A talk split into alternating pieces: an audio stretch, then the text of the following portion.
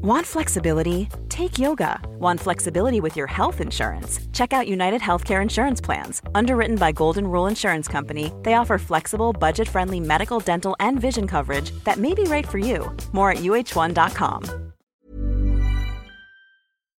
En este episodio hablamos de intervención alienígena en los gobiernos, programas ocultos de gobiernos y extraterrestres, bases subterráneas alienígenas, reptilianos y su posible agenda secreta.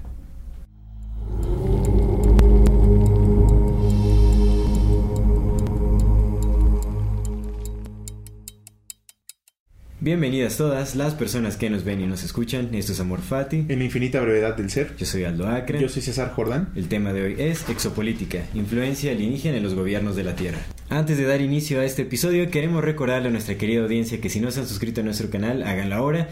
No se olviden de darle clic a la campanita para que les llegue notificación cada que saquemos un nuevo video. Si les gusta lo que hacemos, no se olviden de compartir nuestro contenido para ayudarnos a seguir creciendo. Toda retroalimentación es más que bienvenida. Agradecemos muchísimo sus sugerencias y comentarios y muchísimas gracias por acompañarnos hasta este episodio. Comenzamos. Amigo, ¿cómo estás? Excelente lunes, muy buen inicio de semana. Sí, ¿Qué, ¿Qué, tal todo, hermanito? Ay, pues ya sabes, amigo. cero sueño, cero sueño, pero pues aquí. No, no, pues aquí andamos. Ya, ya, ya mejorarán. Ya habrá días tus mejores. tiempos de habrá tus temporadas mejores. de sueño. Habrá días mejores. Todo, todo cambia, todo es un ciclo, ¿no? Lo he platicado muchas veces. Es como. Unos días estás como más mejor Animoso. y otros días estás como menos peor. Menos peor, Sí, exactamente. sí, sí, pero es parte de la vida. De repente Hay también que el- echarle ganas, ¿verdad? Es que es eso, como, como que de repente también el... eh, Justo lo platicamos hace ratito, ¿no? Creo que es importante mencionarlo porque, eh, digo, ahorita estamos hablando de, de estos temas que son súper interesantes, pero pues a fin de cuentas también Amor Fati es acerca de, de la espiritualidad, ¿no? Y de, de reconocernos como seres humanos. Y Claro. creo que es importante que para las personas que pues, pues, están pasando momentos que no están del todo como agradables, como, en este- como es mi caso en estos, en estos días, pues entender que es parte de la vida, ¿no? Lo que decía hace rato, el querer eh, que siempre esté bien, ¿no? El querer pretender que siempre sea de la misma forma, pues te dificulta más el proceso de cuando no es así. Te lo Sí. pone todavía más doloroso. Entonces, pues hay que aceptarlo. La aceptación, el silencio, ¿no? Sí. Una, una solución que sí es general para Sí. todo. y pues escuchar Amor Fati. y escuchar Amor Fati cuando, cuando en esos momentos bajonones, ¿no? Pues aquí estamos. Aquí estamos. Dando amigo. inicio a este episodio que yo creo que de, de esta triada de extraterrestres o Ed es el bueno. este es el más intenso de todos, el más controversial posiblemente. No, no posiblemente, sin duda es el Ese más, es controversial. amigo. Porque ya eh, lo que estaremos de lo que, los temas que estaremos tratando en este episodio pues son ya tiran a lo fantástico, realmente. Y a mí me gustaría que empezáramos este Sí. este programa también eh, dejando en claro que pues una no, nosotros no estamos declarándonos como portadores de ninguna verdad en absoluto Sí. no somos divulgadores científicos eso es algo importante también realmente Somos comentólogos pseudocientíficos. exactamente nosotros lo que hacemos aquí es eh, estimular la conciencia a través de- del acto de la conversación Sí. y queremos que eso se extienda más allá de, de este espacio, con toda la comunidad, con todas las personas que nos ven, que nos escuchan. eh, y que cuestionemos este tipo de temas porque están ahí. Sí. De lo que vamos a hablar el día de hoy es un tema muy fascinante, muy controversial, muy difícil incluso. Muy crudo. Es muy crudo y también es muy difícil de creer. Pero no por eso quiere decir que sea del todo falso. Ajá. Y otra cosa es que, ¿por qué estamos hablando de este tema el día de hoy? Es porque no es solo una teoría por ahí, no es solo una persona hablando de esto, No, no, no. ni dos, ni tres, ni cuatro, ni cinco, son muchísimas personas. Entre ellas, muchas con gran validez eh, eh, y, y gran respaldo, digamos, eh, eh, eh, social, por así decirlo, Sí, sí. Por, por el tipo de trabajos que han tenido, eh, eh, los lugares a los que han pertenecido, entonces son personas respetables, ajá, que no están lucrando con la información que están sacando a la luz, con lo que quieren dar a, a conocer a, a la humanidad, por así decirlo. Entonces eh, creemos que es un tema de gran importancia porque de tener algo de verdad, lo que sea, aunque sea una pizca de verdad de, de todo lo que hablemos, es algo que merece nuestra atención y ya. Sí, de todas esas cosas que vamos a mencionar, con una de ellas que resulte ser cierta, esa es como para investigar, investigar, investigar, investigar. Y ponerse las pilas y trabajar y, dejar de ser tan, tan ingenuo, tan huevón, tan dejar de ser tan perezosos, ponernos a trabajar en lo que realmente es prioritario, empezar a construir nuevos modelos de sociedades, eh, unirnos más, eh, etcétera. Entonces, ¿De qué va el tema del día de hoy? Exopolítica. Pues primero hay que comentar qué es exopolítica, ¿no? Exopolítica. A mí me gustaría empezar primero con lo primero, con el principio. El, título fue acuñado por Michael Sala, que eso creo que es bien importante decirlo en este momento. Yo... Eh, pues al principio cuando platicábamos de esto, porque pues empezamos a platicar de esto hace mucho, ¿no? Eh, yo era eh, completamente escéptico de este tema, te lo dije muchas veces, te dije, güey, yo no creo en exopolítica, en todas las demás cosas que hemos platicado, te dije, sí, sí creo, ¿no? Le dije, pero una cosa en la que yo no creo es que en la exopolítica, pero híjole, vas investigando, amigo, te vas dando cuenta de muchas cosas, vas atando cabos, sobre todo eso, vas atando cabos, amigo. A te lleva B, te lleva C, te lleva D, te lleva E. Digo, por algo hicimos los dos programas anteriores, ¿no? Porque es como, güey, este tema de los extraterrestres está muy profundo. Ya no es nada más de, Jaime Maussan diciendo, aquí están y vean los círculos, ¿no? Y, No, ya no nada más es de eso. O sea, esto tiene implicaciones y ramificaciones bien profundas.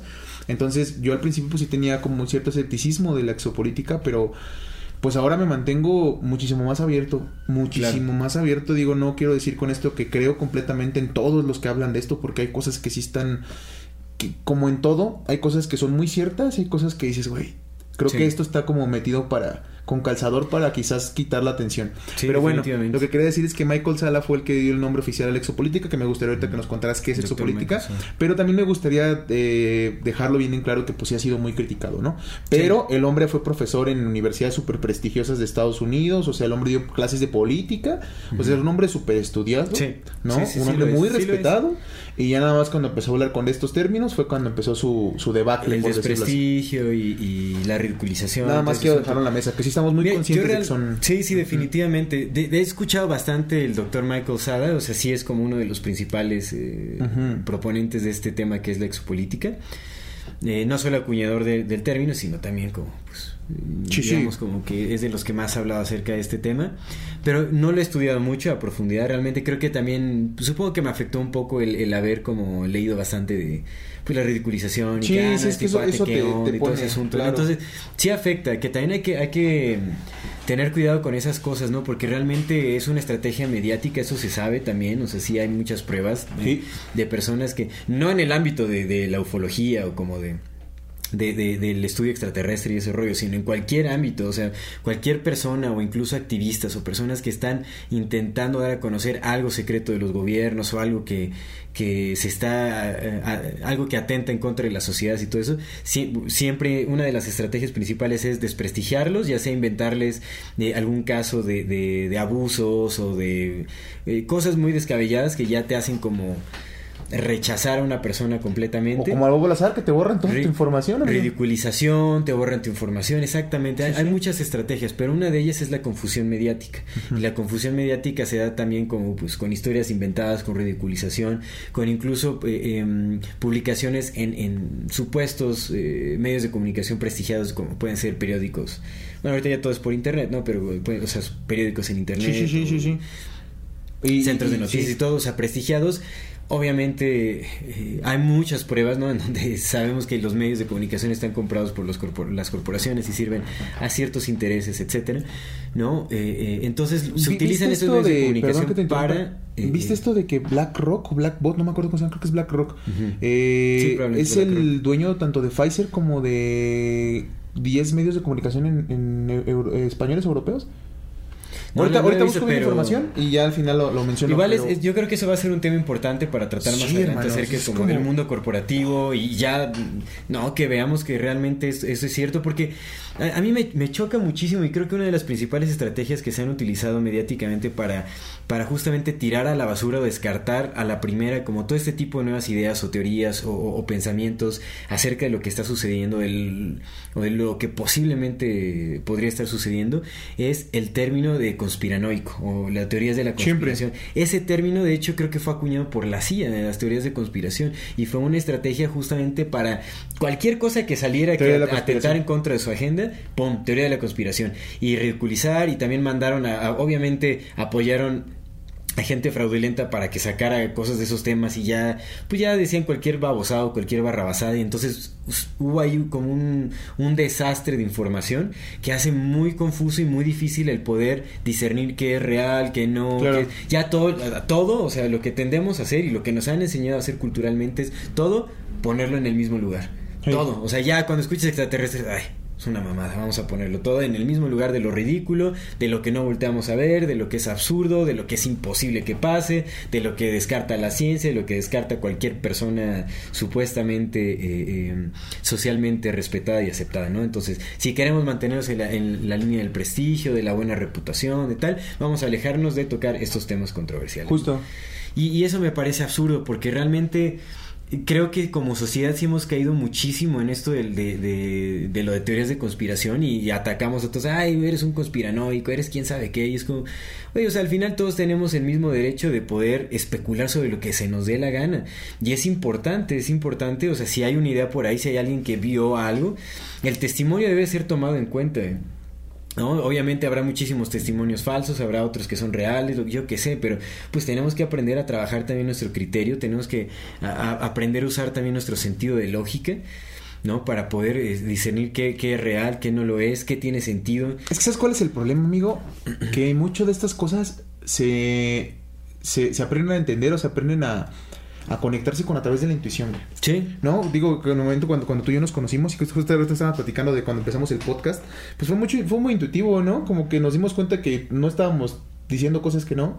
Y, pero, pero el tema es, el tema de la intuición es que lo que, lo que apagaron o lo que están apagando en la población en general es la parte de la intuición. No, y aparte la importancia que tiene la intuición. O sea, cuando dices, no, yo por intuición, ¿no? Así, o intuyo que esto es así, es como, güey, ¿y cuáles son tus fuentes? ¿Cuáles son tus bases? ¿No? O sea, la intuición es, es un sentido importantísimo que realmente ni, hasta el más racional utiliza la intuición para poder elegir la información que tome y la que deje. Sí, sí. ¿No? Y, está conectado, o sea, tenemos un programa de eso, está conectado con el inconsciente colectivo. Exactamente. la es información directa de la, de la Matrix, güey. Y tenemos que darle la validez que, que requiere. Sí. ¿no? Porque realmente... Pues yo creo que es una de nuestras mayores herramientas de, discernimiento. Es como la primera impresión, ¿no? Cuando conoces a alguien y te da mala espina y al final resulta que sí era, y no, por decir, no, pues cómo estoy loco, cómo voy a... no, estoy pensando mal, yo qué sé. La intuición siempre nos da, nos da señales muy, muy certeras que decidimos ignorar porque culturalmente la intuición está visto como algo otra fantástico, vez, otra algo vez fantástico. Lo meten a la misma bolsa, güey. Lo meten a la misma bolsa de todo lo demás, güey. Sí, es como, ah, ya te crees chamán, ¿no? Alguna. Y aparte, o sea, ya está súper maleado ya el término chamán porque. No, los chamanes son los maestros, los guías de las comunidades, de, de los pueblos, en fin. Demos inicio a este Habrá, es que hay muchas cosas que, pero que, que, es, que es bien importante tocar todos esos temas porque es, eh, es poner a nuestra querida audiencia, a nuestra comunidad también en, eh, pues en, en, atención a esto, que no estamos hablando aquí de de estos temas porque nos sean sensacionalistas o porque digamos, ay, ¿sabes? Son, hoy hay que hablar de los fantasmas y de esto por gusto. No, es porque honestamente creemos y, sentimos y lo, y, lo que nos dice justamente la intuición por todo lo que hemos leído. Es que si hay algo mucho hay algo importante, sí. abajo y mucho más oscuro, güey de lo que en la realidad no nos presentan, güey. Claro, es mucho más lo que desconocemos que lo que pretendemos conocer. ¿tú, ¿tú, viste ese video? ¿Has visto ese video de, de güey, lo quitaron de todos lados en YouTube? Es bien difícil encontrarlo ahorita. lo voy a buscar y te lo paso, Julio, a ver si lo podemos poner aquí en la liga. Porque es un, es un oh. pedo encontrarlo. Eh, donde, donde muestran estas como 30, 40 cadenas televisivas en Estados Unidos hablando de lo mm. mismo, dando el mismo ah, mensaje. El mismito. El mismísimo, sí, es, pues es un discurso Y hablando justamente de no creer en, fake news y, desacreditando ciertas cosas y desacreditando a ciertas personas. Y de teorías de conspiración. Amigo, de cadenas enemigas entre ellas. Sí. Sí, supuestamente es que eso es lo que hacen. Hay una empresa que es madre de otras empresas que supuestamente se atacan y crean como un, un, teatro social para hacerle crear a la gente que quién sabe qué historia. Palabra por palabra, amigo. Palabra por palabra, amigo. Lo vamos a buscar, lo vamos a poner aquí. O sea, si eso no nos, no nos dice nada, ya es porque o de plano tenemos mucho miedo, como bien nos comentaron en TikTok, o de plano hay mucho miedo, que sí lo hay, o de plano sí hay mucho no sé, desinterés, güey. Hay mucho desinterés No y sé. muchísima pereza mental para Mucha ponerse a mental. investigar porque hay muchísima información ahí. Digo, cada vez es más difícil porque en internet hay un montón de cosas. Ahorita está súper censurado el rollo. O sea, la información que, mucha de la información que nosotros vamos a, a dar a conocer el día de hoy, yo creo que lo sacamos de la Deep Web. O sea, bueno, utilizando como un browser como Tor o ¿no? el, el buscador DuckDuckGo y este rollo. ¿No? O sea, eh, eh, algo que no filtre como Google. Google filtra un Muchas montón. cosas, sí. Ya buscas a los principales como whistleblowers que les llaman o estos, eh, no sé cuál es el término en español. Soplones. pero- bueno, un soplón, a los soplones. Que también muy es bobo es- en no, es que también el término whistleblower, Whistleblower, sí. en inglés está, está bien tonto y Sí, fue acuñado también para lo mismo. Para lo mismo. Para lo mismo, amigo, para denostar. Pues bueno, digamos, ¿no? Estos reveladores, llamémoslo. Reveladores, Eh, sí, reveladores. Está, ya no los encuentras en Google. O sea, lo, primero que encuentras en las búsquedas es como, ah, sí, el tal pseudocientífico, ah, sí, el, el loco que dice quién sabe qué. Y es lo que encuentras. Pero cuando te metes ya a un buscador, encuentras ya su información, ya ves su historial académico, ya puedes encontrar como cosas que realmente lo respaldan, ¿no? Y, ve- y ves todo lo que tienen que decir. O sea, ya puedes encontrar sus conferencias, etcétera. Entonces, Y que también estamos en la época de la postverdad. Esto de la postverdad está bien impresionante. Es esta, y es que es muy cierto, güey. Ahorita tú tienes una opinión cualesquiera que sea. Sí. Vas a encontrar información que te diga que es cierta. Sí, sí, sí. Porque sí, hay- Ya hay muchísimo. Y es que es un mar de información que ya, eh, eh, o sea... Hay que aprender a discernir. Exactamente. Y, pero otra vez, güey, la intuición, hermano. La intuición. intuición, y una intuición bien cultivada se... La, la intuición se trabaja, es como un músculo, se tiene que desarrollar. ¿Y cómo se va desarrollando? Primero, pues guardando silencio. Claro. Ya lo hemos platicado. Pero bueno, vamos a hablar ahora sí, amigo. ¿Qué es exopolítica? Exopolítica. Digamos que Porque exopolítica... luego dicen, no, es que estos güeyes 20 minutos de estar platicando, pero Divagan, es necesario, güey. es necesario. No, sí, es- y creo que eh, era necesaria esa introducción, justamente Sí. también para mostrar cuál es nuestro punto en, en- en todos estos temas, ¿no? Y que también de- no creemos No, no, en todo, güey. No, mira, realmente de lo que vamos a hablar hoy, yo no quiero creer en lo que vamos Ya a hablar. sé, yo no quiero sé, creer en eso, pero realmente cuando diver- intentas diversificar tu conocimiento y entonces te pones a estudiar de esto y de lo otro y de lo tal y ves que todo empata, que hay puntos que Eh. son así, dan al clavo uno con otro y dices, no manches, esto no parece ser más cierto que falso, en fin. Sí. De lo que vamos a hablar hoy, yo prefiero, no me gustaría no creerlo por pura sanidad, o sea, yo prefiero Sí, no creerlo, pero sí. realmente es algo importante para traer como un tema de conversación. Además que, pues, con muchos de, de- de- nuestros oyentes, ¿no? De nuestros... eh, de la comunidad. de, de- la comunidad Fati nos han dicho que pues esto parece ser una conversación entre compas. Pues sí, es Sí como es, sí una es, conversación sí de mesa controversial que puedes tener con tus compas o con tus También por eso el formato, ¿no? por eso el formato de grabarnos así, ¿no? Porque pues no estamos platicando nada más entre nosotros, estamos platicando con ustedes también. que están ahí en su casita o en camión o donde sea. El chiste es que esta conversación se extienda, ustedes hagan su, eh, busquen sus propias fuentes de información, Háganos dúo en TikTok. Nosotros compartiremos lo que podamos también, este, digo, hay muchísima información que realmente uf, no terminaríamos. Y vale la pena, vale la pena al menos darle una, un, un vistazo. Si ya Investiguen. decides no creer, está bien, pero al menos dale un vistazo. ¿no? Al menos ve. Exactamente, hay que abrirnos a la posibilidad, ¿no? O sea, no, no tenemos que vivir en, en- en plena creencia de, de todo esto, pero Te vuelves loco hay también. que, sí, exactamente, entonces hay que, hay que considerarlo, puede ser una, es una posibilidad Sí. viable, ¿no? De- dependiendo de, qué, de qué tan a, a profundidad decidas estudiar sé, eso, loco. ¿no? Pero bueno, ¿qué es exopolítica? Exopolítica. Exopolítica es el estudio de personajes clave, instituciones y procesos eh, eh, que tienen que ver con eh, influencia extraterrestre en la Tierra. Sí. Ajá, exopolítica es como la Sí, sí. política externa, extraterrenal. Ujú. Sí, sí. Y como la, la interacción entre, entre todo ese tipo de cosas. Ahora, como bien dijiste, eh, Michael Sada creo que es el que Sí. acuñó eso, pero realmente... El término, nada más El, el término, término. porque de Ya sí. ya, ya había varias personas hablando justamente de la influencia eh, eh, extraterrestre aquí en la Tierra. ¿Cómo podemos empezar con este tema? Es que es muy... uf, hay tantas cosas de las que se puede, de las que se pueden hablar, ¿no? Sí. Pero mira, creo que em, los programas anteriores, los episodios anteriores que grabamos, fue justame- justamente como para eh, dar cabida a la gran posibilidad de que pues no estamos solos en, en- en- en- en el universo y, y tampoco en esta tierra. Ahí. Ha habido eh, miles, si no es que, o sea, empiezan a haber cientos de miles de abducciones al año Sí. en el mundo, ¿no? Con reportes de personas que, eh, ¿no? Eh, Esta es la parte difícil, ¿no? Porque la mayoría de los reportes de, de personas abducidas no cuentan historias bonitas. Sí. Son personas que regresan con traumas. De hecho, hay, hay personas que se dedican ex- exclusivamente a, trata- a desarrollar técnicas para tratar el trauma de personas que han sido víctimas de abducción. Se llama víctimas de, abduc- de abducción porque eh, por lo general experimentan con ellas, les ponen implantes o eh, algún tipo de, de abuso sexual por ahí, sí, como sí. este tipo de cosas, ¿no? Entonces re- se regresan con traumas muy fuertes. Eh, eh, creo que son una minoría los casos de encuentros que son como más benignos, más cordiales, en donde regresan con sanaciones u otras cosas. Aquí lo importante... Y casi siempre es- son con enteógenos.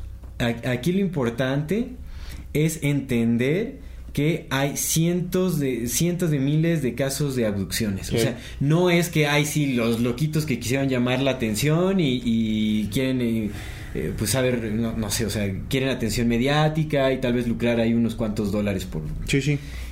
Nada que ver, o sea, estamos hablando de cientos de miles de casos de personas que regresan con traumas, con, con experiencias que empatan una con la otra cuando una abducción fue en Rusia, la otra fue en Estados Unidos, la otra en México, otra en, en Papua Nueva Guinea, otra- en lugares completamente distintos, pero son historias muy similares. Y testimonios a veces bien desgarradores, ¿no? Que te dices lo que decías hace rato de cuando, cuando hablabas de los investigadores, bueno, lo que investigaste a estas personas que es personajes de los que ahorita vas a hablar, que es como, pues escúchalos, güey.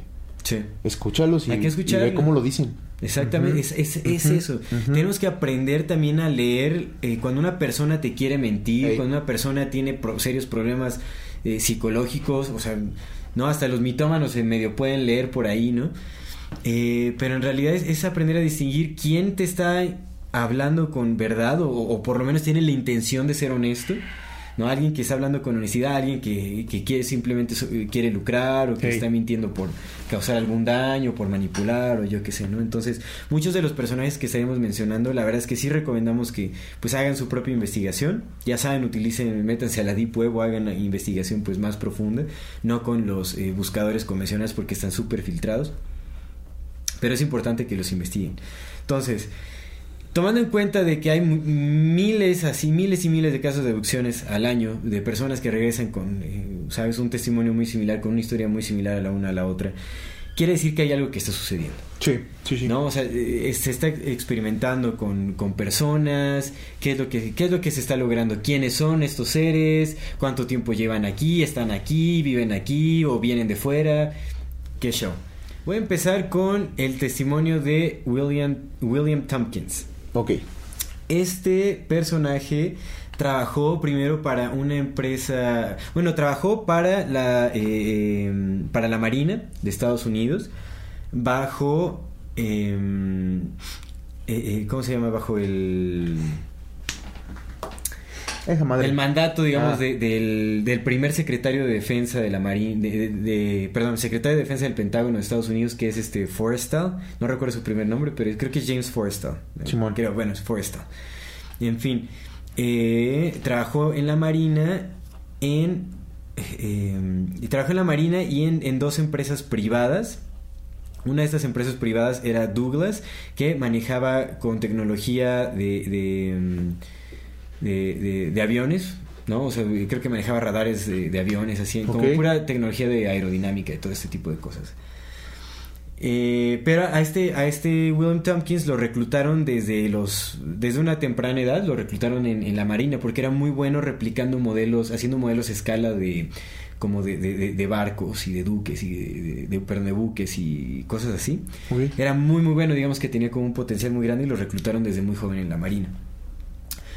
Bueno, el chiste es que este personaje es, uno de los eh, whistleblowers más im- importantes porque él cuenta que trabajó en programas secretos en, tanto en la marina le dieron como disclosure ahí o le dieron como eh, tuvo acceso a eh, documentos e información desclasificada sobre vida extraterrestre en donde a través de ciertos comensales o de sus jefes se enteró que eh, y esto es de lo más importante porque también hay, hay otros eh, personajes, otros soplones, digamos, que, que cuentan relatos muy similares que empatan con lo que está contando este, este cuate, de, acerca de, de que en la Segunda Guerra Mundial eh, el, el ejército alemán El ejército alemán.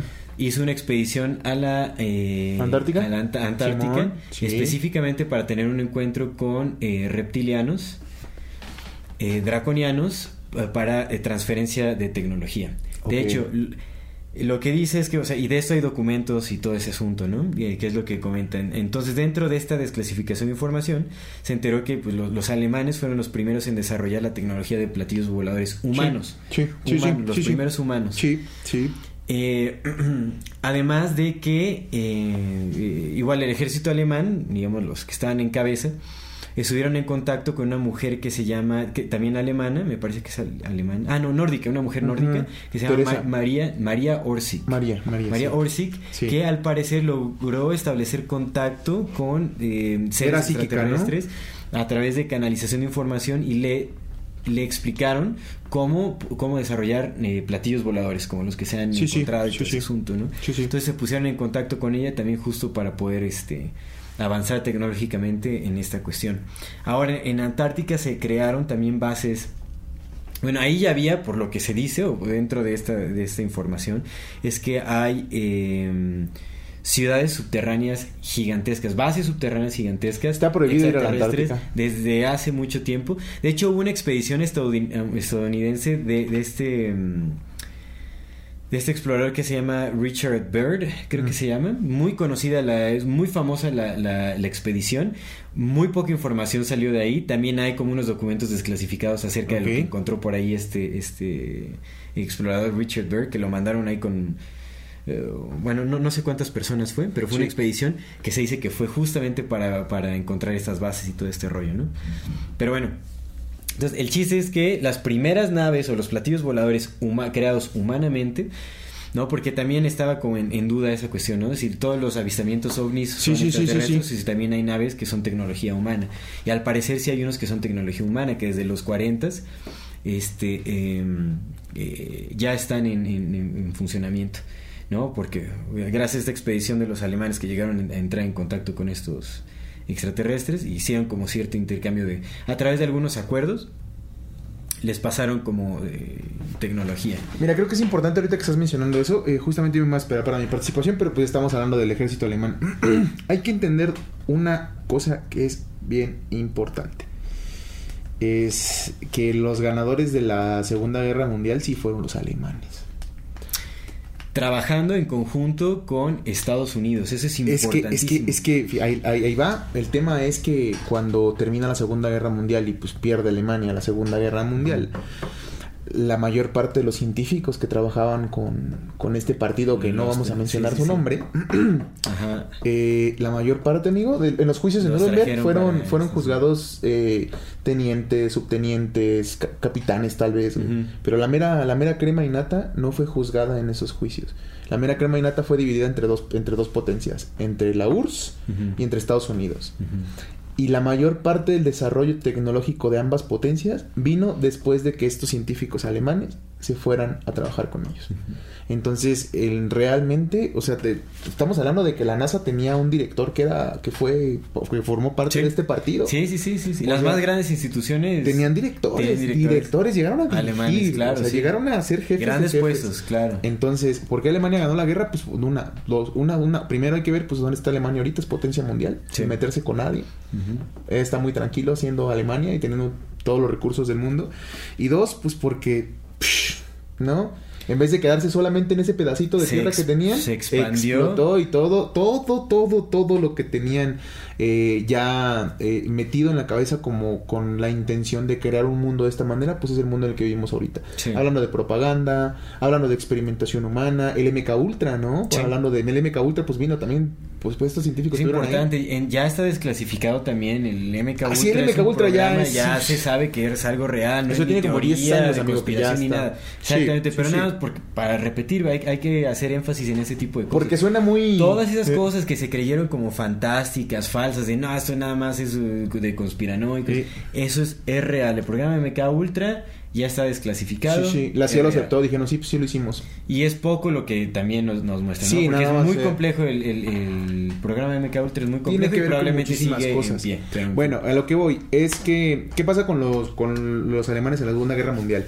Yo, yo, yo no tenía este, este, de lo que dices de la Antártica, lo que yo había encontrado, eh, lo encontré en un libro que se llama Nazi Secret Weapon de Ernst Sundel.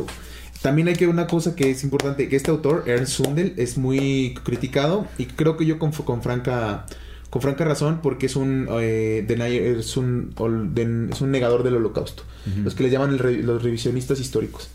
¿No? Este, creo que hay mucha, mucha evidencia de que el holocausto fue real y sobre todo el dolor, ¿no? Y pues eh, creo que si algo nos ha demostrado la humanidad es que sí nos encanta matarnos entre nosotros mismos, entonces... Sí.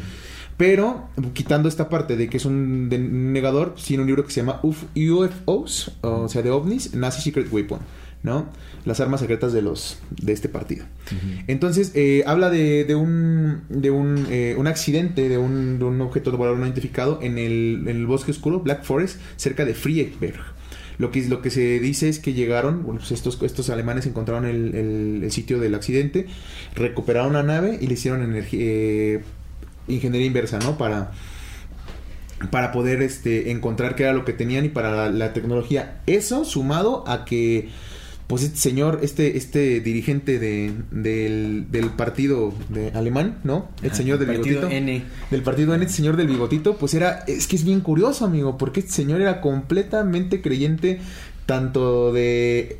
Fue, hizo una expedición para buscar el Arca de la Alianza. Era importante, él pertenecía a la Orden de Thule, que es una sociedad secreta antes de, o sea, que existía previamente a la Segunda Guerra Mundial. Entonces, la Orden del Thule, una sociedad secreta en... eh, Y eran, Alemania. eran ocultistas. Eran ocultistas, creían en fantasmas. todas las todo. sociedades secretas tienen eh, ocultismo. Sí, sí, sí, sí. ocultismo, Y este compa creía en todo eso y pues justamente tenía como est- esta María Orsic, ¿no? O sea, sí tenía sus psíquicos.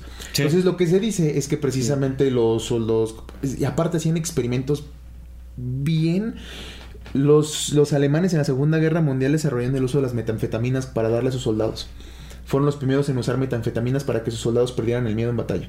O sea, tenían experimentos Muy pasado. de Sí, lanza. muy pasados de lanza, amigo. Entonces, a través de estos experimentos, a través de canalizaciones, a través de lo que recuperaron, pues lo que se dice es que tuvieron contacto justamente con otras civilizaciones.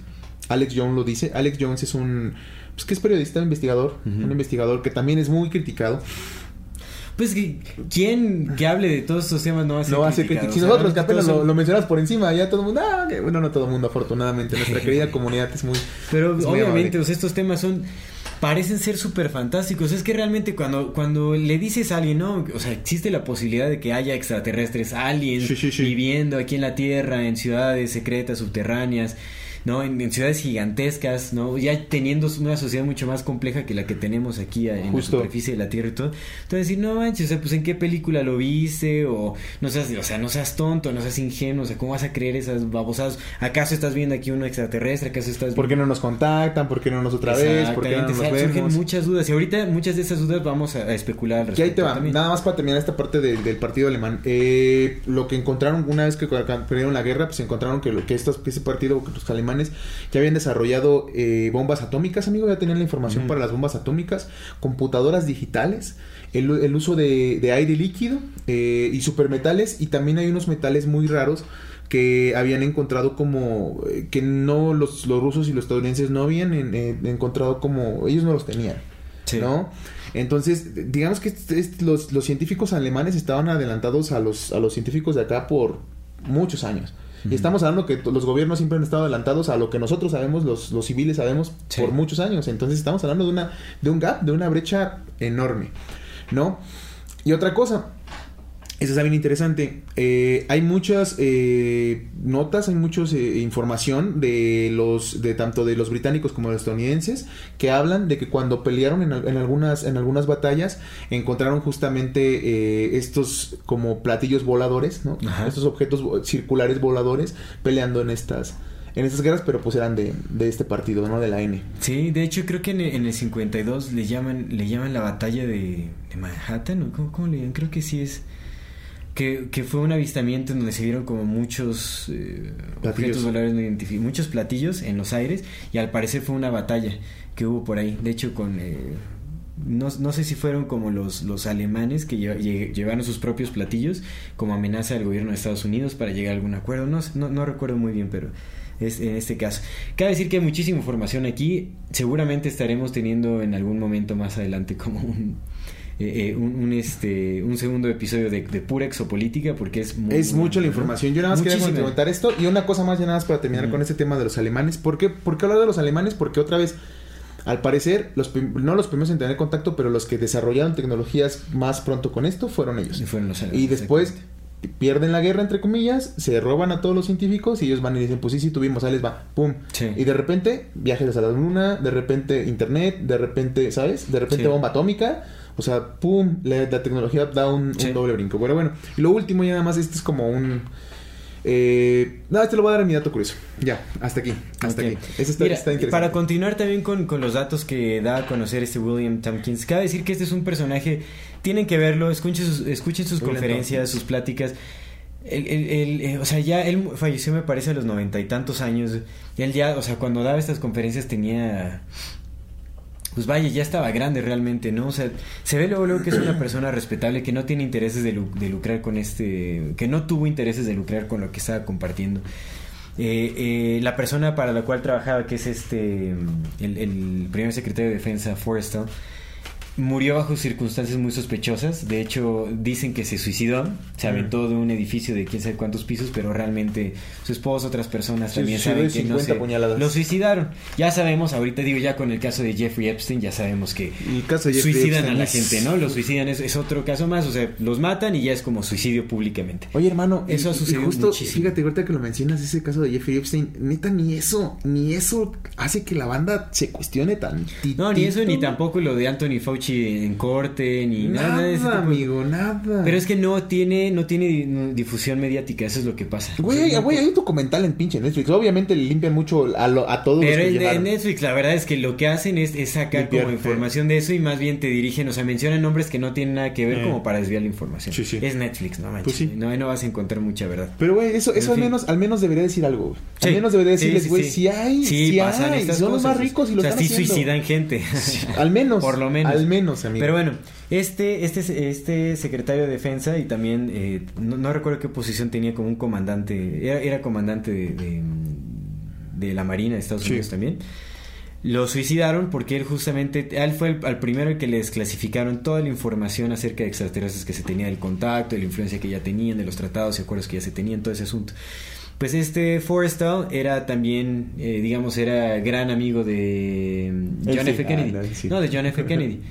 Que también se cree Ah. que tiene la, la muerte de John F. Kennedy, también se cree que tiene relación con la información que le pasó Forrestal a Kennedy acerca de, Ya. de, de, pues, de los extraterrestres, todo ese asunto, porque tanto eh, Forrestal como Kennedy, los dos querían, eh, no pertenecían como a este, ahorita vamos a hablar como un poco de, de- del, eh, lo que le llaman el Deep State o como este gobierno oculto, que es Sí. quien oculta toda esta información, maneja toda esta información y la mantiene Que oculta. Kennedy quería des- desmantelar la CIA. Querían, sí, sí, exactamente, porque ahí es, es donde está todo el cochambre realmente. Entonces, a, a Forrestal lo mataron y a Kennedy también lo mataron, Sí, por- lo mataron. porque ellos querían desclasificar esa información y hacerlo público al, al, pues, digamos, a la gente Sí. en general. Pero bueno, William Tompkins trabajó para, para Forrestal, a ver, una persona muy respetable y William Tompkins también, o sea, cuando le escuchas hablar, es una persona, cuando le escuchas hablar, es una persona ya grande que tiene una memoria privilegiada. Obviamente su lenguaje es un lenguaje de muchísimo conocimiento en aerodinámica, en física, en- son temas así que, ¿sabes? Difíciles de, de- Sí, de sí, sí. inventar por alguien, o sea, no, no, digamos, ¿qué necesidad tiene un viejito de intentar lucrar con una mentira así de grande, que tiene muchas implicaciones? No, arriesga, arriesga su prestigio y tal. Que fíjate que William Tompkins ha sido de los menos afectados en prestigio eh, con sus declaraciones. Sigue siendo una persona respetable en, en, digamos, como en la comunidad científica, en la comunidad militar y todo ese. A él lo siguen respetando. O sea, es- por eso es que es muy importante. Y ahorita voy a platicar por qué a él, él dice que lo respetan y que no ha recibido amenazas ni nada. Él dice que tiene protección de una raza de eh, pues de alienígenas que, que son muy muy similares son los alienígenas nórdicos que son como humanos pero tienen ciertas variaciones y obviamente tienen capacidades más evolucionadas con la conciencia y otras cosas.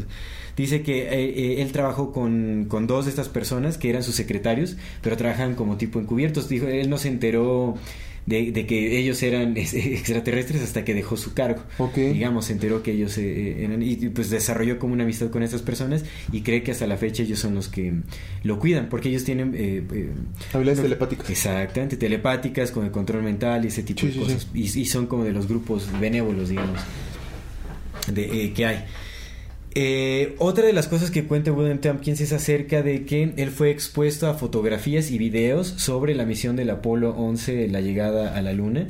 Todo fue una puesta en escena. O sea, sí fueron a la luna, pero ya, ya, se, ya se tenía mucha información de, de, la luna ah, previamente. O sea, ya de, de había fotografías previas a, a, esta llegada del Apolo 11 a la luna de, de bases en el Dark Side of the Moon, en el lado oscuro de la luna. Ya, o sea, de, de, bases. Qué también de. también hay este vestigios antiquísimos. De, o sea, como ciudades muy viejas, abandonadas en, en, esta parte de la luna. Y él habla de que también vio unas fotografías de una especie, no sé si en fotografías o en un video, vio como un edificio rectangular levitante levitaba a quién sabe cuántos este, metros de altura de la superficie de la luna, como un rectángulo de vidrio gigantesco, así gigantesco, gigantesco. Un edificio de, de ¿cuántos pisos dijo? Bueno, no, no voy a inventar el número, pero digamos un rectángulo gigantesco flotante de vidrio que era una especie de, edificación. O sea, ya estaba ocupada la... Eh, lo que él llegó a decir es que la luna ya estaba ocupada, por eso ser reptiliano. Es que la, luna es algo, digo, habría... Algo interesantísimo, ahí va otra cosa. Dice que todos los astronautas que llegaron a la luna pertenecían a la sociedad secreta de los masones algo que a él le tocó ver fue una fotografía antes de que se tomara este Neil Armstrong la fotografía con la bandera de Estados Unidos. Todos los astronautas llegaron y antes de poner la bandera de Estados Unidos pusieron una placa de los masones, de la masonería. Se juntaron todos y tomaron primero la placa de, de, los masones sobre la luna, como sentido de pertenencia. De la luna pertenece a los masones. Eso fue lo que dije y después ya se quitaron y toman la fotografía oficial con la bandera de los te, Estados Te digo que este, hay, cosas bien interesantes de la luna porque, ah, bueno, eh, obviamente estamos vivos porque todo sucedió como tenía que suceder, ¿no? O sea, desde el principio del Big Bang, como estaba la singularidad y estaba el universo sin hacer nada, así de repente digo, ah, ¡pam! Explotó, ¿no? Y implotó y vámonos a la verga. Y todo, todo, todo, todo se dio exactamente como tenía que darse incluso la Tierra, porque pues es que es algo bien importante que, que, las personas seguramente ya saben, pero los que no sepan es bien importante que lo sepan. La vida en, la, el planeta no existiría si no existiera la Luna. Gracias a la Luna es que estamos vivos. Claro. Entonces es como, dude, la, la Luna viene de la Tierra, ¿sabes? Otra cosa de, la información que, saca a la luz William Tompkins es que a él se le dijo que la luna realmente es, es un artefacto tecnológico implantado, justamente para propiciar la vida en, la Tierra. Es que es eso. Te digo, como si... Y hay bases establecidas y tal, entonces... Eh, vaya, hay, hay como grandes secretos por ahí. Eh, ¿Qué más dice William Tompkins acerca de todo esto? Pues también, obviamente, este es un tema mucho más delicado, pero habla justamente acerca de una de las razas involucradas como en, las decisiones que toman los gobiernos en el mundo, que es la de raza de los draconianos reptilianos, que son quienes tienen la mayoría de bases subterráneas en la Tierra, quienes eh, controlan todos los gobiernos. Habla sobre qué es lo que utilizan para alimentarse, sobre secuestros, que hacen con personas, etcétera. Es, es, un tema mucho más delicado, no, no sé si sea conveniente tratarlo aquí. Es, un importantísimo. doloroso. Es muy doloroso, la verdad es que sí es, es, es, muy fuerte. Sí, el tráfico de personas es, independientemente de si te está conectado con el exopolítico o no, es algo real. Es algo, real, eso es algo real. Y, y otra vez, güey, lo de Jeffrey Epstein nada más es una, una pizca de todo lo que, está sucediendo. Sí, como lo que te comentaba, algo, algo que para mí se me hizo clave como para unir esta cuestión de la exopolítica, digamos, con esos grupos reptilianos, con estas, con las aducciones o con los secuestros o las redes de tráfico de, personas, de niños, todo esto, es las experiencias del exdirector del FBI, Ted Gunderson. Mm. Búsquenlo, por favor. Ted Gunderson es alguien que tiene que trata temas muy fuertes en sus conferencias, la verdad es que son temas muy, muy Mi pesados. Julio va a poner el nombre aquí. Ted Gunderson. A él también murió bajo circunstancias sospechosas. Atentaron muchas veces contra su vida. Tuvo varios eh, conflictos eh, armados defendiendo su vida. Le tuvo que disparar también a varios oficiales de policía. Eso es interesantísimo. Ahorita también voy a mencionar el, caso de Phil Schneider. Pero lo que pasa es que, o sea, hasta estas personas, o sea, que son lo, que le llaman whistleblowers, en este caso, Ted Gunderson e, es un era un exdirector del FBI de los ochentas eh, que se empezó a dedicar como investigador privado y en una de sus investigaciones pues llegó a profundizar como justamente en, en casos de, de, sectas satánicas y rituales y, secuestro de tráfico de personas, de niños, todo este tipo de cosas. Y empezó a sacar a la luz cómo los gobiernos estaban involucrados, quiénes, qué instituciones eh, de seguridad, políticas, todo eso. Empezó a sacar a la luz y pues obviamente lo intentaron matar varias veces. Él no lucraba, eso es importante, cuando alguien no quiere lucrar con esta información y está haciendo una llamada de auxilio a, a las personas que se pongan las pilas, que pongan atención, que algo que se tiene que hacer, ojo ahí es, sí tenemos que poner atención. A él atentaron muchas veces contra su vida hasta que finalmente sí lo mataron. Él habla de cómo muchos de sus colegas que estaban también en la misma investigación, porque ya era un grupo que se estaba extendiendo de, que, de quienes querían combatir este tipo de redes, mm, perdió a muchos de sus colegas en, enfrentamientos, pero aquí lo interesante lo que quiero mencionar es que cuando se encontraban en enfrentamientos armados, por lo general eran policías u otros agentes del FBI o cosas que los iban a matar cuando no los mataban y ellos mataban a los agentes que estaban atentando en contra de sus vidas, cero noticias al respecto. Cero implicaciones de, de, o sea, lo, los pudieran arrestar por haber matado a una gente. claro, claro. Pero cero menciones al respecto, ¿me entiendes? Esto es algo súper, súper importante. En fin. Ahora, lo que te iba a decir es que este Ted Gunderson, en uno de los casos de uno de sus amigos, fue lo que te comentaba fuera del, fuera del aire, que a mí me pareció impresionante, es que una chica que fue raptada eh, por un círculo de, bueno, como estas sectas este, luciferianas y ese rollo. Eh, eh, la llevaron, o sea, bueno, la doparon, la, durmieron. Y cuando despertó estaba amarrada, obviamente despojada de sus prendas, en un, me parece que en un árbol, la amarraron, no, no recuerdo si en un árbol o en, como en algún, pues sí, como alguna estructura, la, la, la, amarraron, o sea, la tenían ahí. Y pues estaban haciendo ya barbaries y todas esas cosas, pero algo de lo que relato, porque este relato sí está, está como el testimonio de esta chica, que fue rescatada por, por uno de los colegas de este Ted Gunderson. Sí. Eh, cuenta que quien estaba dirigiendo esta ceremonia era un hombre con cara de serpiente. Y en la descripción, o sea, porque obviamente hizo como una descripción hablada, me hicieron un dibujo. Sí, sí. Un retrato hablado de la descripción que daba es justamente cómo se describen los seres reptilianos. ¿Y por qué para mí esto fue importante? Porque jamás Ted Gunderson habla como de alienígenas ni de influencia, solo habla de cómo lo describió este cómo lo escribió esta chica y, muestran como el dibujo, el retrato hablado de cómo era y es cómo se retratan justamente los reptilianos. Este, pues es lo describió como un hombre con cara de serpiente, quien estaba dirigiendo esta ceremonia de sacrificio humano. En fin. Que, fíjate que es bien curioso porque eh, mucho de lo que se ha dicho, una de las eh, cosas que se dicen como para, para estar en contra del tema de los, de las otras razas, es que se dice que por qué, por qué siempre imaginamos a los otros, a los otros extraterrestres como antropomórficos, ¿no? Como iguales a nosotros. Pero pues quizás no nos hemos preguntado que pues a imagen y semejanza, ¿no? Lo ha dicho, lo han dicho muchas culturas a imagen y semejanza. Puede que no sean, no sean ellos los que se parecen a nosotros. Sí. Puede que seamos nosotros los que nos parecemos a ellos. Exactamente. Sí, sí, definitivamente. Definitivamente. Y bueno, esto es nada más como para unir hay unas cosas que a mí me parecieron clave, ¿no? Porque realmente se habla, ahorita que, que mencione como el testimonio de, de, de, mm, Alfred Webre, y de Phil Schneider. Que son súper buenos, sí. Eh, empatan mucho justamente como con todas estas redes secretas, ocultas, que trafican personas para el alimento y para Sí, Hay cosas de estos seres reptilianos draconianos que son quienes tienen como supuestamente estas bases interiores. Es un tema muy fuerte, la verdad es que no quiero, no quiero como profundizar tanto en ese, como en ese aspecto específico. Creo que es importante mencionar como tal vez rápida y, y superfluamente ciertos datos muy específicos porque es algo importante para conectar cosas. Sabemos y está comprobado que hay estas redes ocultas, sabemos que hay, gente involucrada de los gobiernos, de las grandes instituciones, de corporaciones privadas, lo sabemos, está ahí para quien quiera verlo. Hay testimonios eh, como del de, de Anek, Luque. No, un testimonio durísimo, durísimo, durísimo, muy fuerte de, de, ver. Pues está el video de Bohemian Group, ¿te acuerdas de ese video? No, no recuerdo. Donde sale Bill Clinton y un montón de políticos haciendo una... un ritual, Un ritual, sí, un ritual a Bafomet. Sí, que lo grabaron, sí, sí, está, sí, está grabado, grabado. y simplemente... También George. Bush, que pertenecía a la sociedad secreta de Skull and Bones. Skull and Bones, de- de cráneo y, Y- huesos. y huesos. En la Huesos y calaveras. Huesos y calaveras, ajá, así, por así decirlo. Sí, sí. Hay videos el que de se Bohemian Group, es- el de. Bohemian Group es bien impresionante, amigo, porque es la, la, ¿eh? la crema innata de la política estadounidense haciendo un ritual satánico. Sí, sí, no, no, no. Y Guay. está ahí el video, están ahí los hermano, videos. ahí Eso está. es y creo que creo que de hecho el que lo el que lo sacó a la luz fue Alex Jones. Y ándale, Justo. Alex Jones es. Eh, sí. Pues para nuestra querida audiencia de Amor Fati, eh, me gustaría invitarlos a seguir mi contenido a todas las personas que les gusten los temas de libros, literatura, saber cómo escribir y el arte en general, porque ya voy a empezar a crear este contenido propio. Me pueden seguir en mis redes, eh, en TikTok estoy como arroba César Jordán 13, en Instagram como casa-jordán y en Facebook me pueden encontrar como César Jordán.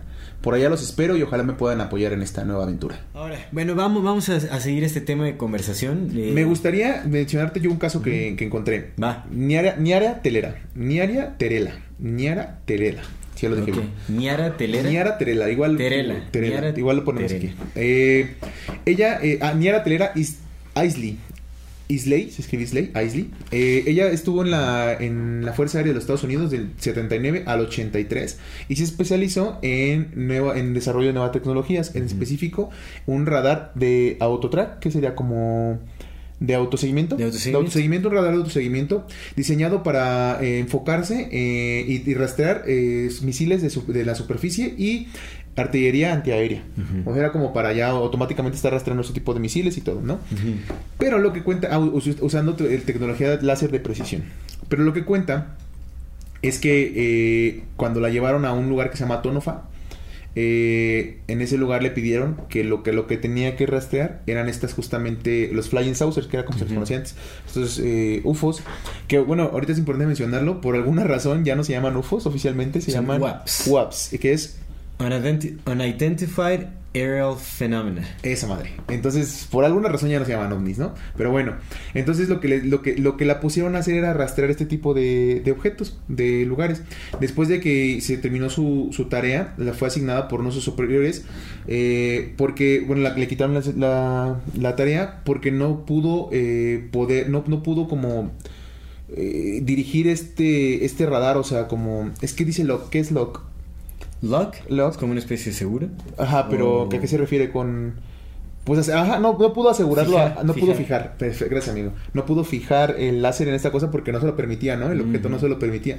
Entonces, como no se pudo, dice que fue llevada al área 51, específicamente al S4.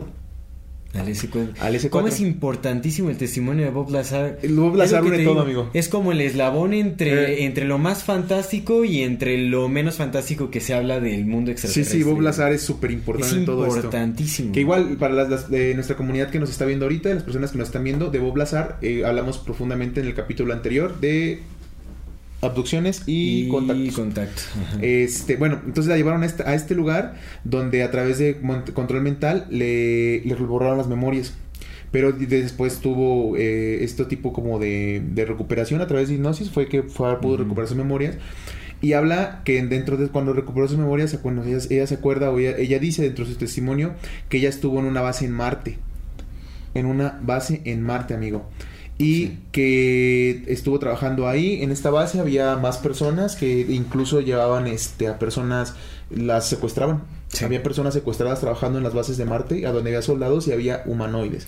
Esto empata mucho con el testimonio de Phil Schneider, justamente. Había humanoides y, y la única manera Que en hay que ella... millones, hay millones de, Sí, de humanos trabajando En bases secretas en Marte.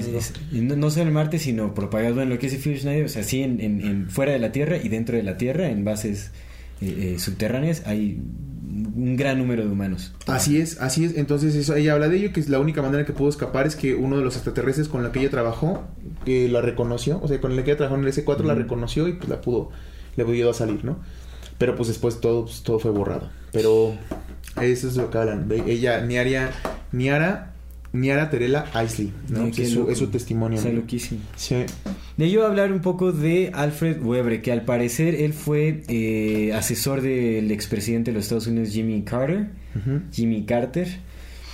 Eh, y lo que él cuenta es que él vivió una abducción Eh, digo, realmente es que hay tanta información y cada uno de esos personajes tiene varias conferencias y trata pues estos temas a profundidad. Pero bueno, en fin, de lo que pude rescatar que comentaba este personaje es que tuvo una abducción junto con el presidente Jimmy Carter y Oh. otro y otra persona más, no recuerdo también pues que trabajaba como ahí digamos en el en, en- en- eh, pues eh, con digamos como en la campaña presidencial todavía no era presidente Jimmy Carter creo justamente tuvieron como una reunión una la abducción fue como para eh, que estos seres que me parece que eran unos grises que hablaron con, con creo que sí eran grises. Bueno el chiste es que eran otros seres eran extraterrestres que hablaron con estos, estas personas para decirles lo que iba a suceder. O sea, el, el plan era como hacer a Jimmy Carter presidente que Alfred Weber trabajara con él y que dieran a conocer si él- o sea que fue que él fuera el presidente que iba a dar a conocer o a exponer como el, el tema iba a desclasificar toda esa información al público. Ese era como el plan, que después fue saboteado por otra raza de extraterrestres, al parecer. Entonces lo que dice Alfred Webre dentro de- del conocimiento que adquirió ya con esta información desclasificada, porque bueno, pues es, eh, estuvo en contacto con, con una- alguna raza extraterrestre, con personajes pues que tenían como información al respecto. Sí. Lo que él dice es que eh, hay varias razas, eh, va- varias razas extraterrestres interactuando con los humanos en este momento. Sí. Dice que eh, Todos son culeras menos principalmente, eso lo dice Phil Schneider, pero bueno, lo que dice es que quienes están, quienes ejercen mayor influencia y opresión en la Tierra son los draconianos reptilianos. Algo muy importante que dice es que esa, eh, digamos como que la presencia de estos extraterrestres no solo es como en una forma reptiliana, así física, digamos como reptiles, sino que también son almas encarnadas en cuerpos humanos que justamente han tomado las principales posiciones de, de, de- de los gobiernos, de las corporaciones. O cambia eso.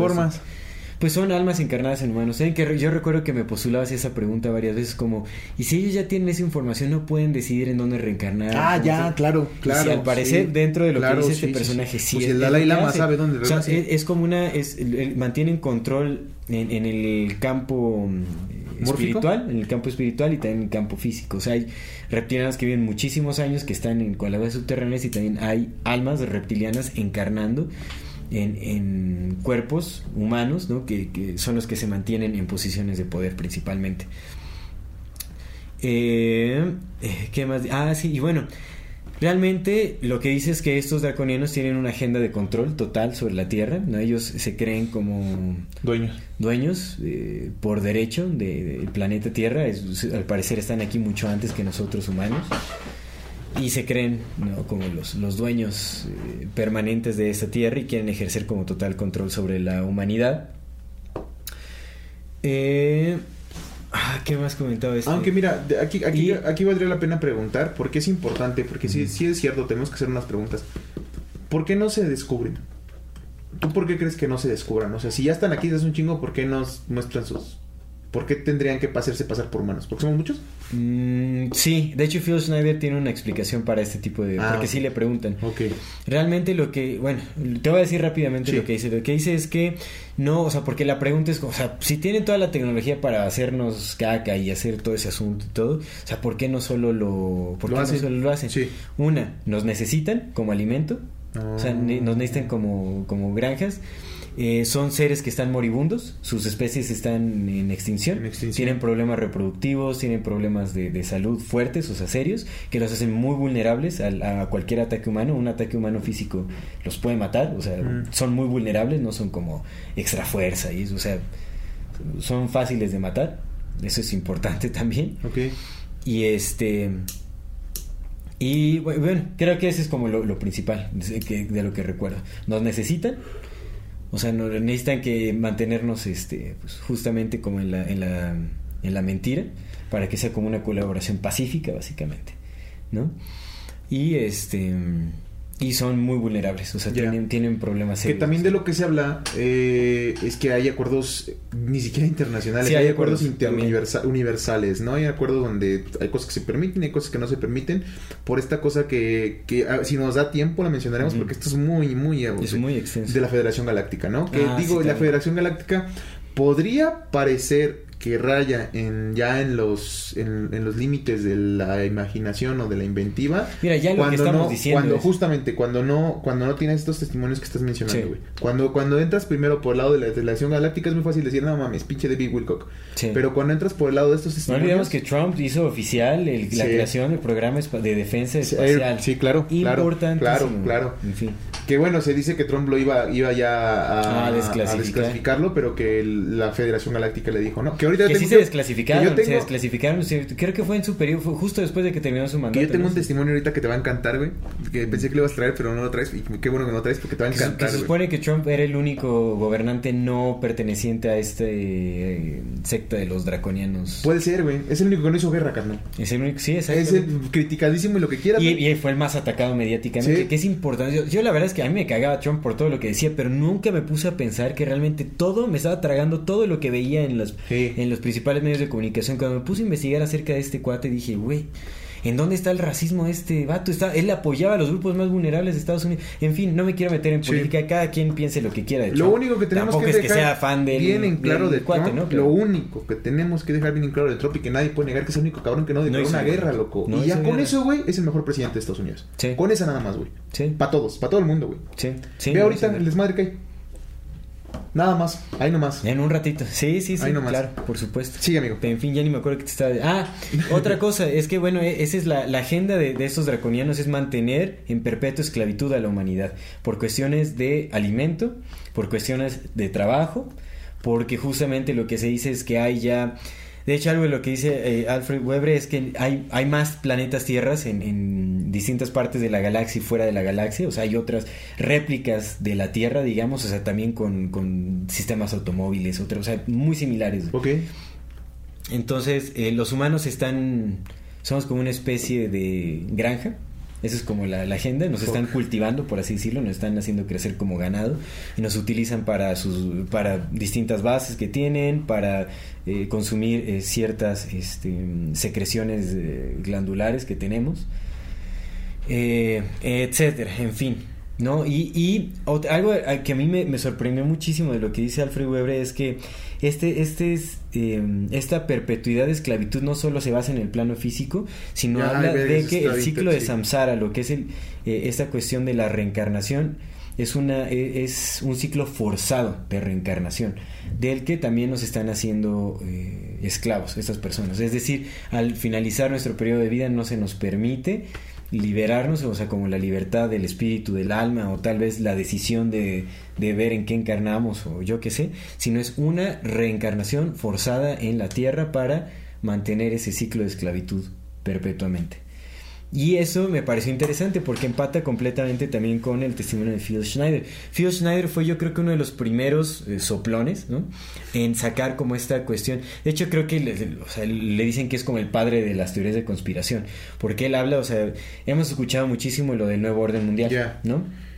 Este Güey, hay un chingo de videos donde, otra vez, como el video de YouTube, hay, hay, hay una, hay, hay unas, este, ¿cómo se le llama esta recopilación? Hay, hay recopilaciones, amigo, donde justamente 10, 20, 30 güeyes súper poderosos mencionaron el New World Order. Sí. Todos. Sí, se menciona, no, o sea, está ahí, de hecho cada vez es más des, des- des- Sí, des- descarado. Ya se utiliza, no manches, ahorita con esta cuestión de la pandemia y todo ese rollo, sí, ¿cuántas veces no se mencionó un nuevo orden, un nuevo orden, un Sí, nuevo orden? sí, en sí, fin. la nueva normalidad, La ¿no? Y exactamente. la agenda Pero nuevo 2030. orden, de sí decía Sí, nuevo orden, y dijeron con nuevo esas orden como- palabras y todo ese asunto, y en fin. Un solo y, y gobierno. está ahí, o sea, sí hay planes, o sea, se ve como se está buscando como unificar con un, Sí. un orden global, Sí, es lo que se está buscando, las, las tecnocracias, o sea, con todo lo que viene así de las nuevas tecnologías, eh, etcétera.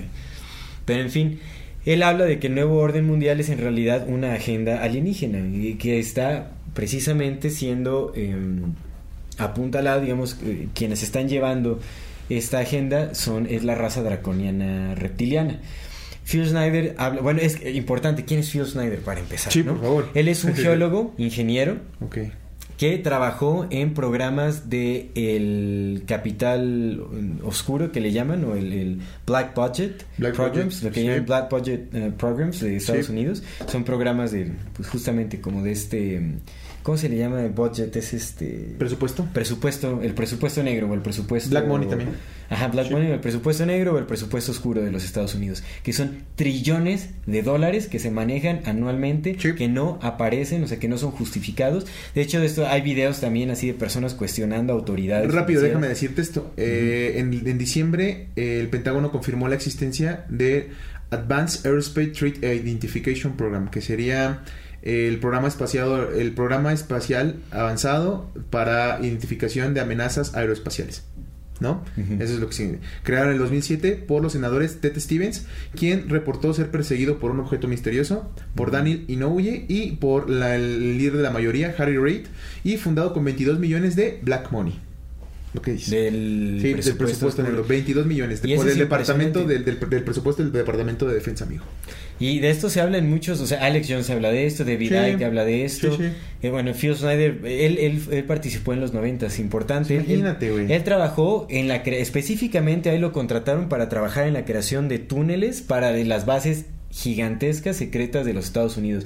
Él dice que en Estados Unidos, en ese entonces, en los 90, en el 95 específicamente, cuando salió a la luz lo que quería comentar, eh, dice que había más de 130 bases subterráneas en Estados Unidos, ciudades enteras, con alienígenas ya trabajando uh, allá, o sea, ya, ya sentados viviendo.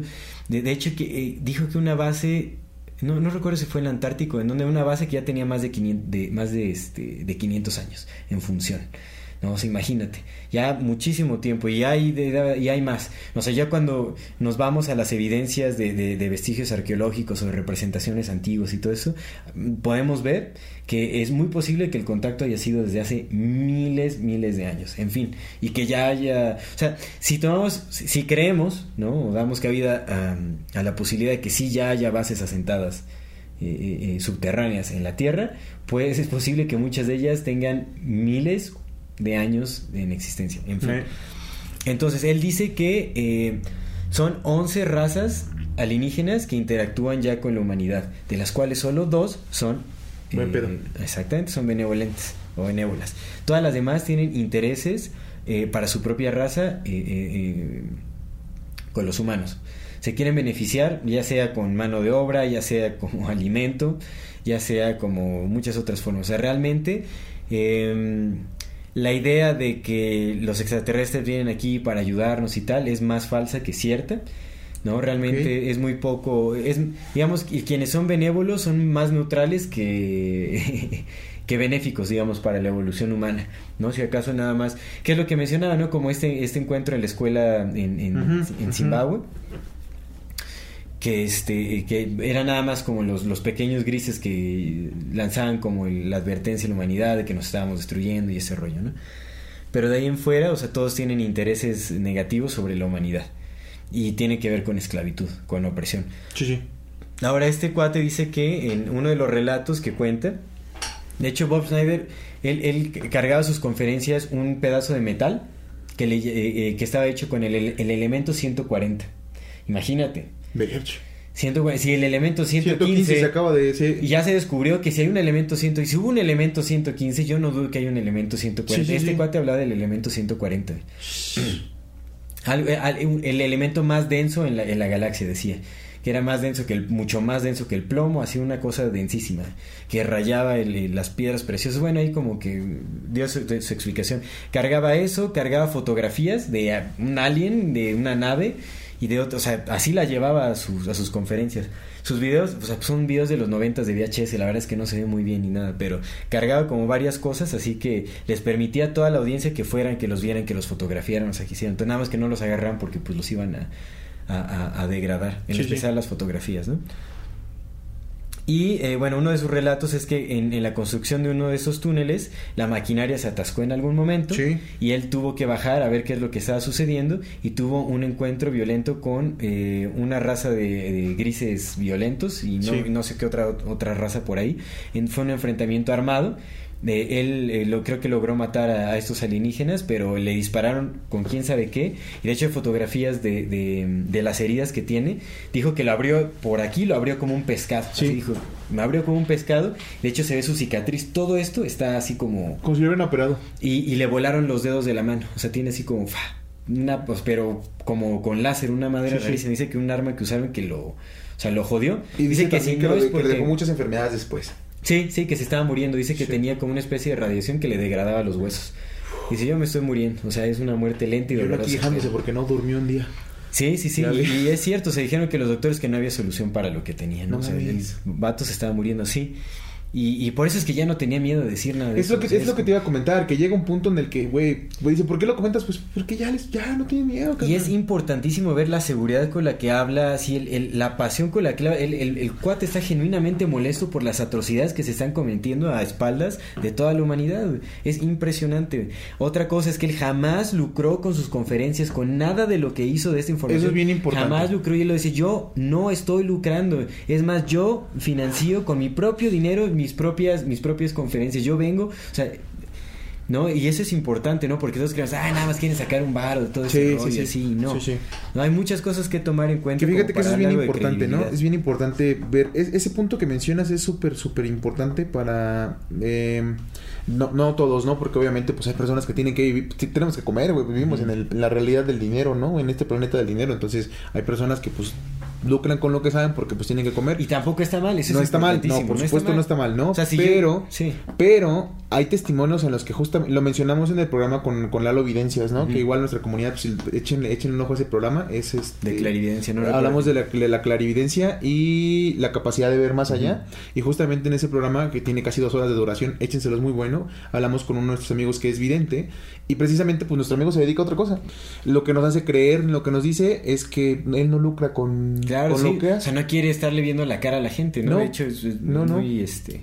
Sí, o sea, realmente... Y no- eso es algo muy importante. Eso que mencionas es muy importante. Es muy, muy importante y verlo. Obviamente, obviamente a todas estas personas, si es que tienen algo importante que está atentando en contra de una agenda así de, de, de fuerte, de poderosa, Sí. que se quiere implementar en la humanidad, obviamente los van a desprestigiar, obviamente los van- Y a él lo mataron, importante, murió bajo circunstancias. Él en una de sus conferencias dice, a mí, si llegan a decir en algún momento que yo me suicidé, no es cierto, yo no tengo ningún plan de quitarme Sí, la vida, vi. ni nada y tal, y... O sea, no duró un año haciendo sus conferencias y pum, suicidio. Suicidio, se suicidó. con un cuchillo en la Hasta espalda, su, dicen. esposa, su, su esposa dice, no manches, él no se suicidó, ¿no? O sea, lo mataron, básicamente. Y tuvo varios intentos de suicidio. Él cuenta, intentaron secuestrar a su hija, amenazaron a su ex esposa. De hecho, se iban a llevar a su hija si no es porque su ex esposa Está estaba armada. y amenazó al cuate que se le iba a llevar y le dijo, uy, así, bueno. Sí, sí, sí. amenazó y le dijo, Sí. no te desplomo nomás por... ¿No? Pero No así. te doy otro nomás porque dijo don Ramón. Exactamente. Y, y salvó a la hija. Y el, el cuate le, le dispararon varias veces. En una de sus conferencias fue 12, dio una conferencia dos semanas después de que le dispararon en el hombro. En ese enfrentamiento armado, él mató a un oficial y dijo, no es que, o sea, matar a alguien es algo que ya no te puedes quitar de encima, o sea, es algo que con lo que vas a cargar toda tu vida, no es algo que, que, que me enorgullezca, no es algo que me, que me haga sentir bien, pero si tengo que defender mi vida, así es como tuvo Claro. que ser. Dice, pero pregúntense algo, ¿por qué no estoy en la No cárcel? estoy en la cárcel, ¿Por claro, qué claro. eso no salió en las noticias? Claro, ¿Por qué si maté a un oficial? No, o sea, es como, ¿por qué fregados? Sí, sí, sí, sí. ¿no? Es, es importantísimo eso. Y pues recomiendo mucho que vean Phil Snyder, o sea, le llaman el padre de, la conspiranoia, Sí. porque hablaba como de la, es la última teoría de la conspiración. El nuevo orden mundial es el orden El alienígena. epítome. es como Ah, el- hermano. Y, y es muy, muy fuerte porque justamente habla de todas estas abducciones, todos estos secuestros. Hay miles de miles, pero nada más en Estados Unidos eh, y imagínate en México, en donde más desapariciones hay de niños y de personas es en países eh, de bajos recursos. Sí.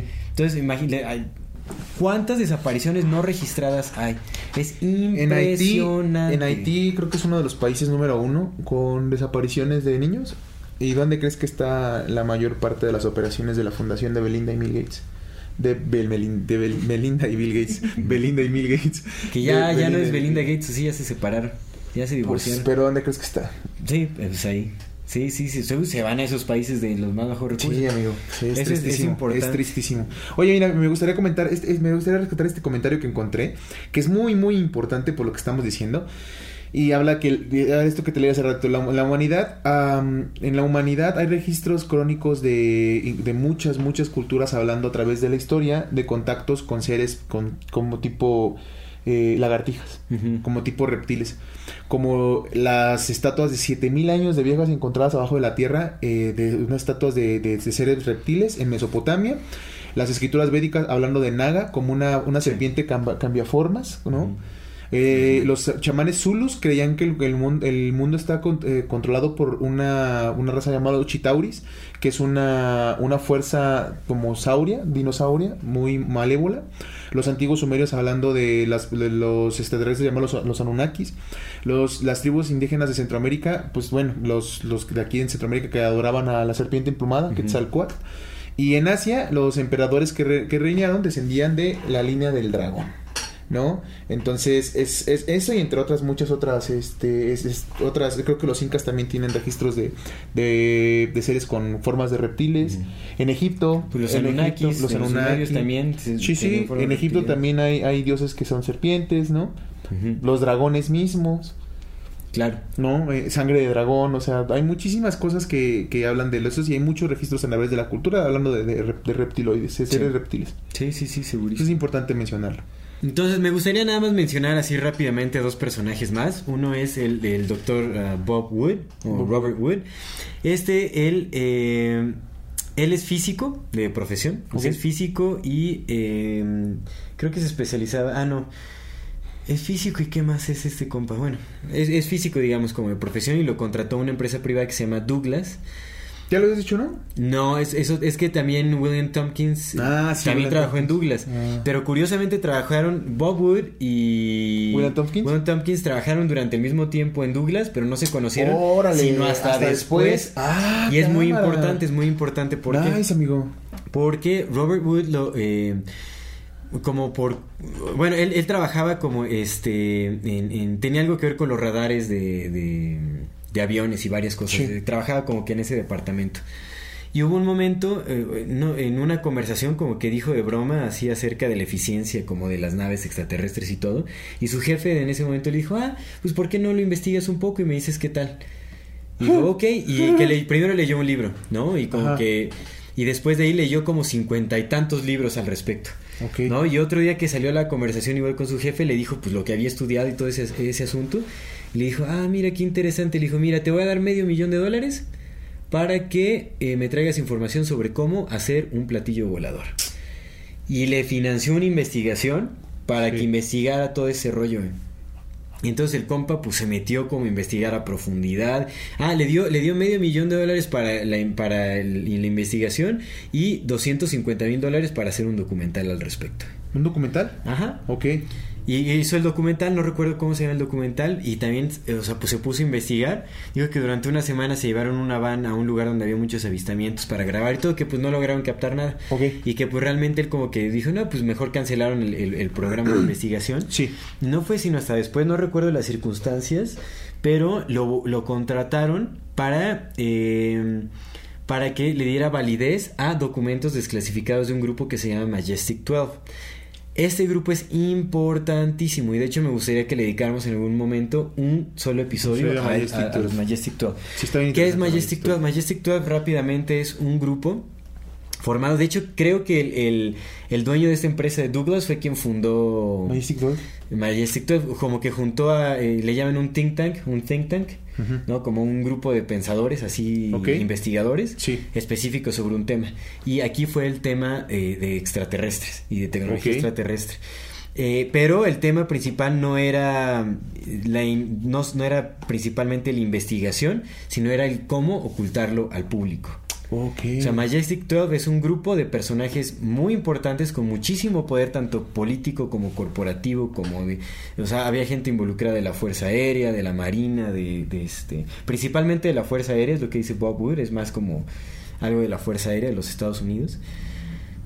Pero me parece que hasta eh, George W. Bush padre perteneció a Majestic 12 Majestic 12. y ellos se encargaban de mantener oculta toda esta información. Ahora, bueno, a este Bob Wood lo contrataron para darle validez y ver qué tan legítimos eran unos documentos top secret de Majestic 12 y otros de, de gobiernos y tal. Ok. Le dieron eh, 2.000 documentos para investigar y muchos de ellos los comprobó completamente legítimos. Que hablaban acerca justamente de interacción de extraterrestres con humanos, de agenda, de, de, de justamente de la, de la Segunda Guerra Mundial, de los alemanes obteniendo tecnología Sí, extraterrestre.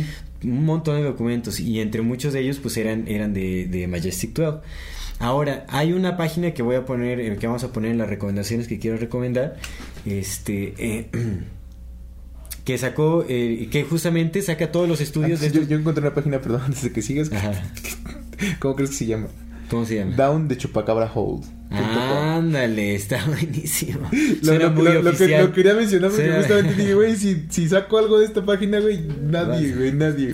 Down de chupacabrahold.com. Pero bueno, en, en la- en esta página es como eh, todas las investigaciones que hicieron por eh, darle validez a estos documentos, tanto Robert Wood como su hijo, que de hecho ya inevitablemente se volvieron así como estudiosos de ufología y todo eso, o sea, porque pues, Pues sí, dieron- pues después de le eso- dieron un barote, entonces dije, Claro. pues obviamente voy a aceptar y se metieron y profundizaron y conocieron un montón No, de y pues gente. después de ver la Entre esas información, personas amigo. conocieron a William Tompkins. Ah. Entonces ya de ahí empezó, pues ya se dedicó a ese compa. Y la verdad es que es un empresario muy formal, o sea, no es alguien que le quiera ver la cara a nadie, o sea, lo Sí, ve, sí. lo escuchas hablar, o sea, es gente que dices, güey, o sea, no, este no es un farsante, Sí, o sea, sí, no sí, es sí. un timador. Es lo que decías Para rato, es importante ver, verlos, o sea, escucharlos. Sí, van a, o sea, van a dar conferencias también a, a, pues a, a lugares, a universidades y lugares que están como abiertos a este tipo de información y todo ese Ok. asunto, ¿no? En fin, él eh, subió a su página junto con su hijo todos estos dos mil documentos escaneados, los subió. De hecho, fue uno de los acuerdos con la persona que lo contrató para hacer esta investigación. Nice. Fue uno de los acuerdos. Le dijo, bueno, al final te voy a pasar estos, estos, este, bueno, creo que le pidió a Bob que le pasara los documentos escaneados, que era parte con el acuerdo. Le dijo, ah, sí, sin problemas. Pum, cumplieron el acuerdo, le dieron lo- los documentos escaneados y los subió a una página. Donde están todos esos documentos escaneados y él eh, me gusta mucho porque los pone, o sea, como en, tiene como un, este, como una especie de medidor, digamos, de qué tan legítimo es Ah, y nice. qué tan dudoso es. Súper Entonces todos los va este, poniendo así como este ya es así lo más legítimo de lo legítimo, ¿no? Por tal y tal y tal. Y te dice qué métodos utilizó para investigar y todo ese asunto. Los que no son tan legítimos, son muy dudosos, te dice por qué son dudosos y tal. O sea, Ok, está, ok. está al tiro. Son documentos escaneados, unos escritos a mano, con firmas, otros este, a máquina de escribir. Órale, qué chingón. A lot can happen in three years, like a chatbot may be your new best friend. But what won't change? Needing health insurance. United Healthcare Tri Term Medical Plans, underwritten by Golden Rule Insurance Company, offer flexible, budget friendly coverage that lasts nearly three years in some states. Learn more at uh1.com. Since 2013, Bombas has donated over 100 million socks, underwear, and t shirts to those facing homelessness. If we counted those on air, this ad would last over 1,157 days. But if we counted the time it takes to make a donation possible, it would take just a few clicks. Because every time you make a purchase, Bombas donates an item to someone who needs it. Go to bombas.com slash ACAST and use code ACAST for 20% off your first purchase. That's bombas.com slash ACAST, code ACAST. La mayoría creo que son máquinas. ¿Cómo se llama la página? todo. Se llama, la voy a dar en las recomendaciones ahorita. Ah, nice, nice. Sí, va a ser para las bien, bien. recomendaciones. Chulo, chulo, chulo. Y por último, ah, bueno, y es, y obviamente Robert Wood habla justamente como de, de, de to- o sea, viene a corroborar todo lo que vienen diciendo estos este, Sí, sí. soplones. Lo viene a corroborar, pero en, en ese, Esa será la traducción literal, ¿no? Sí, sí. Lo corrobora, pero a través de documentos de top secret Nice. del gobierno de Estados Unidos o de otros gobiernos también. Loco. Loco. Entonces está loquísimo. Y por último quiero hablar acerca de eh, el doctor Stephen Greer, él es médico, Ok. que de hecho él habla que también trabajó para programas secretos de los Estados Unidos haciendo como cirugías con los cuales se encontró también con algunos eh, personajes o algunos seres fuera de este planeta. Habla él también acerca del presupuesto oscuro de los Estados Unidos, que son budget, literal trillones, o sea, güey, es, es un presupuesto que sí. puede levantar una civilización entera. Es O impresionante. destruirla. Ajá. Habla acerca de pues todo lo que están ocultando los gobiernos, pero algo importante aquí es que este, de hecho este este cuate eh, tiene una, una entrevista con Joe Rogan que borraron, de hecho eh, lo, lo quitaron de su podcast, no sé por qué. Eh, no sé, realmente O- no sé. otra vez, el, Pero- ya lo dijo Alex Jones, pues Joe Rogan sabe todo. Pero hay una. Hay una. Por ahí se puede encontrar todavía en YouTube. Alguien lo rescató con el podcast completo y se puede ver la entrevista Ah, de Joe ¿cómo Rogan. se llama? Stephen Greer. ¿Quién? ¿Steven Green? Stephen Greer. Stephen, Stephen Greer. Ok. Bueno, Greer es G-R-W-E-R. E Greer. Ok. Ok. Voy a Greer. buscarlo. Ajá. Y él. eh, la, la cosa aquí es que él promueve o él dice que, que realmente hay más pruebas acerca de que los extraterrestres tienen intereses por nuestro bienestar que por lo contrario. O sea, que él, él es un firme creyente de que los extraterrestres nos están contactando por nuestro bien. Fíjate, ya no, ya no le creo nada de lo que dijo. Y... no, mire, yo, yo sí le creo varias cosas, pero creo que él se está yendo hacia un lugar este, muy erróneo. No dentro de la información que él, que él tiene, o sea, como que... O sea, a lo mejor fue su punto. a Tuvo una buena tocó, experiencia, Sí, justo, güey, exactamente. Fue lo que le tocó. Y fíjate que él desarrolló una forma de comunicarse con los extraterrestres. Es como una especie de meditación en la que te sales de tu cuerpo. Es como una mezcla entre meditación y eh, meditación, intención y como remote viewing. Fíjate que que eso es lo dice mi para compita en el TikTok con- que recomendé la semana pasada, el de verdad estelar. Ese güey habla de, de meditación y hasta habla de un mantra, güey, para poder verlos. Qué loco. Pues es algo así, él desarrolló un método que se llama, Mm. bueno, tiene un documental que se llama eh, Encuentros del Quinto Tipo, Ok. que es justamente a través como de, esta, del desdoblamiento de la conciencia. Y es interesante también ver, eh, de hecho tiene un, un documental muy bueno que se llama Unacknowledged, que, Unacknowledged, que es este desconocido. Tal vez la traducción en Sin español. reconocerlo. Sin reconocer. No sé cuál sea la traducción en español. No sé si haya una uh, versión subtitulada. en español. Desreconocible. Pero es- está bueno el documental. La verdad es que vale la pena verlo. Nada más, pues hay que tomar en cuenta que la opinión de este compa es muy positiva a comparación de todas las lo que saben otros este eh, eh, reveladores, digamos, Justo, de la verdad sí, que dicen, o sea, realmente lo que quieren es, o sea, la humanidad es una granja y, y nos quieren como esclavos.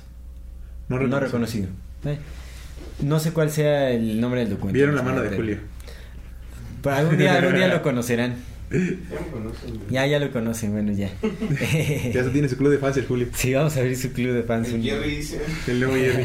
Pues es que también te, te pedimos que pusieras algo y no lo quitaste, amigo. No, mi Julio sí chambea bien. Sí, sí, sí. No, no, no. Mi Julio nos está llevando la estrella. Pero bueno, creo que aquí, eh, mira, es muchísima información. La verdad es que también hay, hay otros este, personajes como es el Bob Dean, Pete Peterson. Hay muchísimas. Ah, bueno, claro. Por favor, tenemos que mencionarle y darle un lugar especial a. Por eso nos conocimos, por eso hablamos- empezamos a hablar de esos, güey. David Wilcock. no, no es cierto. Mira, vamos, pues hablemos rápido de estos personajes. David Wilcock a mí me cae bien. A mí me parece que Pues es tu tío, cumple, ¿cómo no? Cumple, no, cumple una función como historiador, digamos, fantástica. El cuate es un estudioso impresionante, tiene una memoria también que es de, de ser reconocida. Le ha hecho entrevistas a William Tompkins, a Pete Peterson, a- Pues es que tiene con Graham Hancock, ¿no? con Graham Hancock, o sea, ha platicado con personajes. Tal vez dentro de todas las personas con las que ha convivido se han infiltrado uno que otro que no está. Como el otro güey. Sí, que, que es eh, Corey, Corey Good. Ahora, Corey Wood.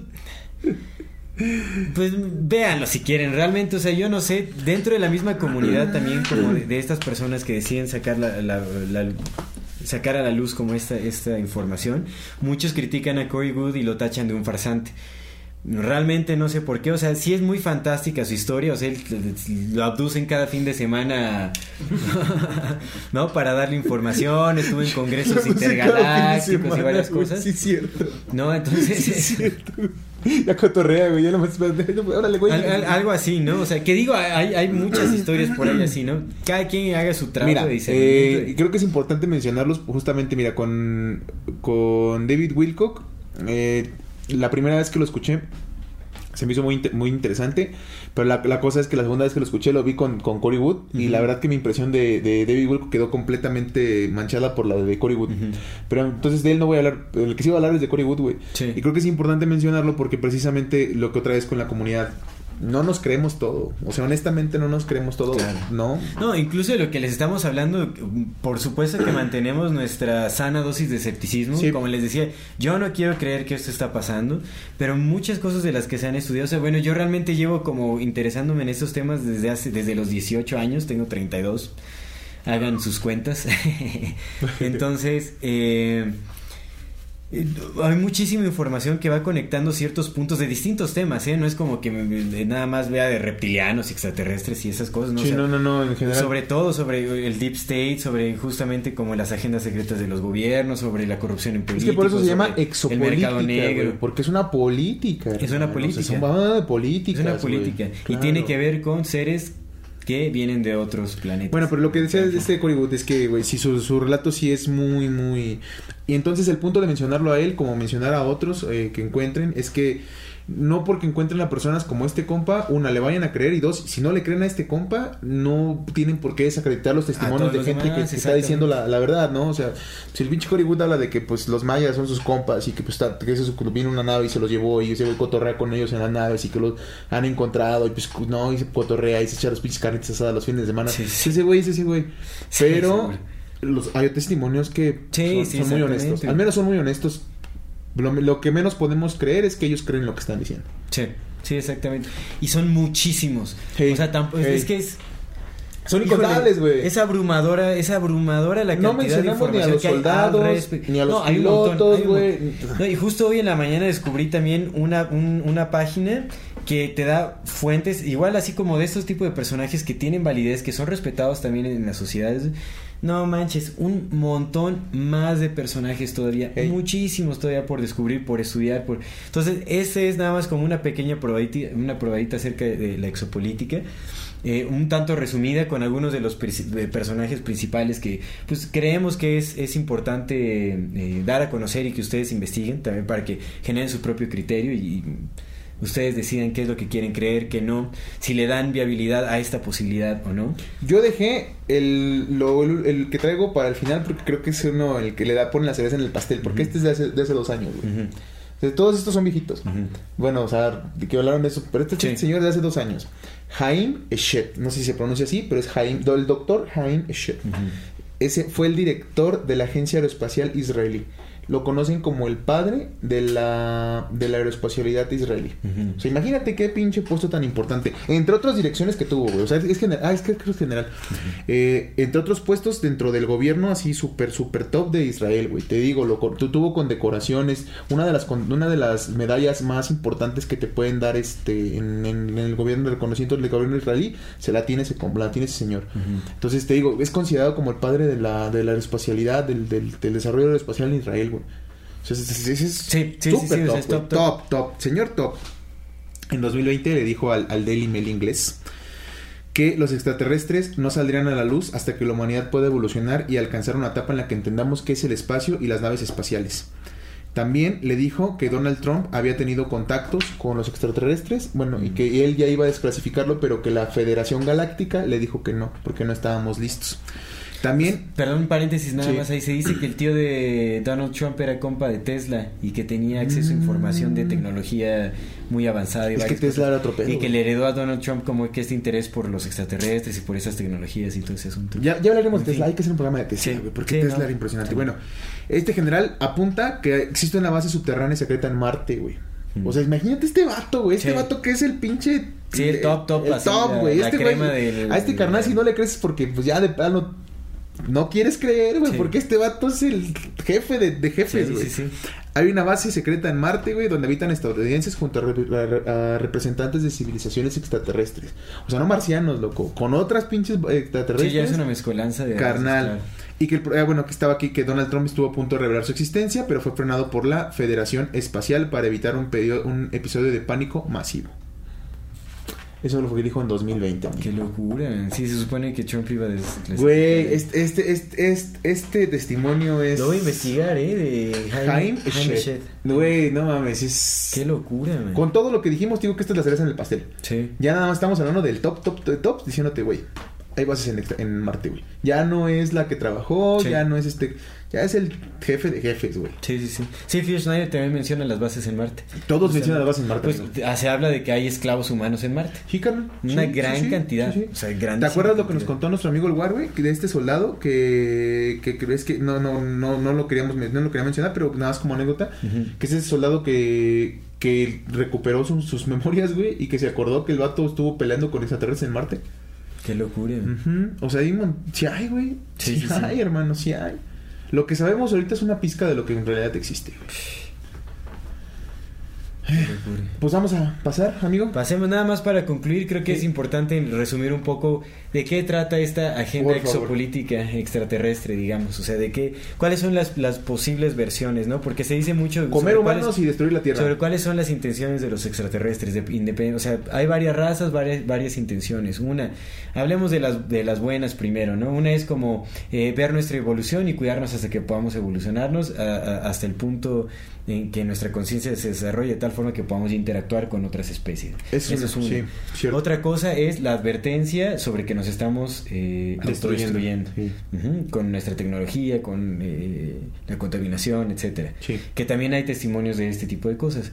Otra es eh, eh, hay extraterrestres que están experimentando genéticamente con nosotros para hacer como cruzas híbridas entre humanos y su propia especie porque ya no pueden reproducirse. Perdieron. ¿No viste? No, ¿Recuerdas que hablamos de los contactos o de, de la gente que ha visto extraterrestres Sí. que no tienen ya eh, genitales? Genitales. ¿no? Sus partes Simón. reproductivas ya no están ahí, Sí. ¿no? Es como eh, erraron en algún punto de la evolución. Entonces ahora quieren eh, poder reproducirse, quieren como hacer una mezcla genética de ellos con humanos. Y otra cosa es también, vamos igual a la experimentación genética, pero de extraterrestres que quieren recu- recuperar su emocionalidad. Se cree que ya perdieron, en algún punto de su evolución, perdieron la capacidad de sentir emociones y quieren recuperarla a través de los experimentos con humanos. Ahora, está también, está también la agenda que es, eh, que esto también dice Phil Schneider, que es la reducción del 85% de la población para el año 2029, 2029, 2030. La Agenda 2030. Ajá, bueno, ya hemos hablado, bueno, tú y yo hemos hablado Sí. eh, fuera del aire so- sobre estos temas, pero bueno, este, justamente para que eh, la humanidad pueda ser mucho más dominable y puedan tomar ahora sí control abiertamente ya esta raza draconiana reptiliana. Eh, y pues es como la- las, estas versiones que siguen ya son, tienen que ver con la esclavitud humana Sí. eh, para el servicio de alguna otra raza. Y eso es lo que no queremos que suceda nunca, ¿no? En fin. Pues hay que investigar, eso lo dejamos, es una posibilidad más en la infinitud de, De las cosas. de en las la infinita cosas. brevedad del En la ser. infinita brevedad del ser. Sí, sí, sí. Esperemos que, esperemos que esto no sea real. Ojalá Yo que no. espero que no sea real. Ojalá si que sí no. lo es, se supone que también hay un grupo, eh, eh, Phil Snyder habla de esto, hay un grupo de, de personas importantes también que tienen cierto alcance de poder, que están intentando erradicar justamente a estas personas eh, o a estos seres que están, eh, estos seres corrompidos que buscan como la dominancia sobre la humanidad. Parece que van perdiendo, pero ojalá que no sea así. Pues al- ya veremos, ya veremos. No, no, voy a, no voy a decir más, pero ya veremos. Esperemos que, que todo salga bien por bien de La humanidad. de toda la humanidad y, y- y por nuestra sanidad también. Mira que bueno, ya nada más para no, para no cerrarlo, bueno, todavía no concluimos el programa, pero bueno, ahorita en la conclusión me gustaría dar ese punto. Este, bien, pues vamos a pasar, ¿no? Pasemos eh, algo curioso. Fíjate, en este, en este algo curioso me gustaría comentar eh, dos cosas. Una, este está como eh, la encontré. No, no sé si habías escuchado de la campana de los del partido de la N de los alemanes. Es una Mm. la, la campana de la N, que era una tecnología antigravitatoria con propulsión, que lo que hacía estaba eh, impulsada por un elemento que se llama Serum 100-525, que era un metal sumamente pesado. Esto lo encontraron, se supone que es el elemento 40 del que hablaba este... eh, es- perdón, es- el elemento esto 140. viene en el libro La verdad acerca de la, del arma maravilla del autor polaco e investigador Igor, Igor Witbocki. Mm. Witkowski más bien. Witkowski. Witkowski, ajá. Este, él, él, él habla de que los, estos documentos fueron entregados a él por un- unos contactos en la inteligencia polaca, en el policía de inteligencia polaca, que era un ex, ex oficial de, este, este partido, ¿no? Y esta, campana, eh, la campana de, la N, eh, tenía las era un experimento que estaban haciendo y podía, en, condiciones controladas, podría tener una habilidad para doblar cierta, de cierta forma el espacio y el tiempo para poder ver tanto el pasado como el futuro. Mm. No podían viajar, pero podían observar el pasado y podían observar el futuro. De esto habla Bob Lazar en el briefing que le hicieron. Mm. Habla de, de Project. eh, ¿Cómo era? Mirror, looking Mirror, through the, through the Looking Mirror. Una Ajá, cosa así era ajá. como el proyecto se llamaba así. Y era justamente sobre la capacidad de. poder- Through the Looking Glass, ajá. Es, es como el libro de este. del autor de. James Carroll. Ajá. Lewis Carroll. Lewis Carroll, ajá. Sí, Ah, sí, es a través del espejo, ¿ah? Looking Glass, el proye- Project Looking Glass. Y es que otra vez, amigo, lo que lo platicamos hace ratito, güey. Los ganadores fueron los. Tal vez no Alemania, güey, pero sí los científicos. A veces fueron los ganadores, amigo. Sí. Se fueron por todos lados y llevaron su, su información y su conocimiento. Ese es uno. Y el segundo, me gustaría eh, mencionar algo que, que leí hace rato, ayer, que se me hizo muy interesante porque creo que es cierto que en 2020 oficialmente acabó el capitalismo y ahora estamos en una etapa que es la del neofeudalismo. Donde La nueva esclavitud. donde justamente donde ya los medios de producción no nos pertenecen, los medios de consumo menos, Nosotros solamente trabajamos para otras personas que son los dueños de los medios. Sí, hermano. Netflix nosotros no somos dueños de las películas, Spotify, no somos dueños de la música, güey, ¿sabes? Solo somos máquinas de consumo. Exactamente, exactamente. Y otra cosa bien importante que en el feudalismo la brecha entre pobres y ricos era lo mismo que ahorita. Sí. estaba viendo que el punto 0.1% de la población decía este, decía este compa que estaba leyendo. Que si tú tienes un millón de, si tú ganas un millón de dólares al mes, tú no eres el 1%, güey. Sí. Es un millón de dólares al mes, tú no eres el 1%. El 1% está muy por encima de, tu millón de dólares al mes, de tus 12 millones de dólares las élites de las élites. Sí, punto 0.1% de, de, la población controla el 25% de la riqueza mundial. Punto 0.1%. Sí, sí, es impresionante. Pues esos son los que manejan esos trillones del presupuesto. Así es, más los trillones del mercado negro, amigo. Claro, exacto. Y eso es mi, mi algo curioso. Excelente, hermano. Pues bueno, vamos a la recomendación. Le quiero recomendar varias cosillas. Primero es esta página en donde están los documentos escaneados de, de Robert Wood y su hijo. Se llama majesticdocuments.com. Ah, nice. Ahí están. Ajá, está, está muy bueno, la verdad es que recomiendo la página. Además de que viene información de muchos otros tipos sobre sus investigaciones, sobre otros eh, personajes que han entrevistado. Bueno, que no es la de donde chupacabra.com. no, está muy chido. Y este, Robert, lo que te comentaba, ¿no? Robert Wood nunca ha sido amenazado, afortunadamente. Él dice que sea, pues hasta le parece extraño porque varios de sus comensales sí han sido amenazados. Sí, sí, sí. Hasta él dice que si en, si en, algún momento lo llegan a amenazar de muerte, pues probablemente sí deje de, hacerlo. Deje de, investigar lo que está haciendo, ¿no? Eso lo, dice en una entrevista. Y que junto con este William Tompkins que los entrevistan juntos. Pero bueno. Eh, quiero recomendar también eh, algunas conferencias de William Tompkins. Yo creo que vamos a, recomendar por ahí algunas. Las vamos a dejar en la descripción. Y por último, un documental que es el que te comentaba, un documental que se llama Above Majestic. Ahora, esto es un poco contradictorio con lo que veníamos diciendo, porque este, este documental lo produce, lo produce Corey Good y David Wilcock y hay otros productores por ahí. Pero la verdad es que este documental sí tiene valiosa información, independientemente de la historia de Corey Good, que de hecho sale, aparece muy brevemente él, ¿eh? aparece muy breve. Aparece, de hecho creo Yo no valido esta recomendación. Aparece William Tompkins, aparece, hablan justamente de, de este Forrestal, hablan, hablan de... Aparecen personajes muy importantes ahí, hablan justamente de cómo se formó Majestic 12, de cómo se ocultó la información, o sea, está muy bien construido, me gusta el documental, creo que es, es, eh, es, una buena opción, ahí como para adentrarse un poquito a este tema también. No le hagan caso a Hollywood. Bien, amigo, excelente. Mi recomendación, pues, es esta página de Alex Jones. Alex Jones. Alex Jones tiene otra teoría, fíjate, de, también habla de que ya hay contacto y todo, pero él lo que dice es que el gobierno, la forma de contactarse es a través de enormes cantidades de DMT. Incluso con experimentos de DMT, ajá, con experimentos donde incluso han eh, llevado a la muerte clínica a personas. O sea, les, les inyectan DMT, los llevan a la muerte clínica, les paran el corazón, pero les inyectan oxígeno por las venas para mantenerlos vivos. Y a través de, estos, este, de este es que pueden tener contacto, pero si habla de justamente de... Eh, eh, eh, se, él, él, lo, lo, lo llama... Uh,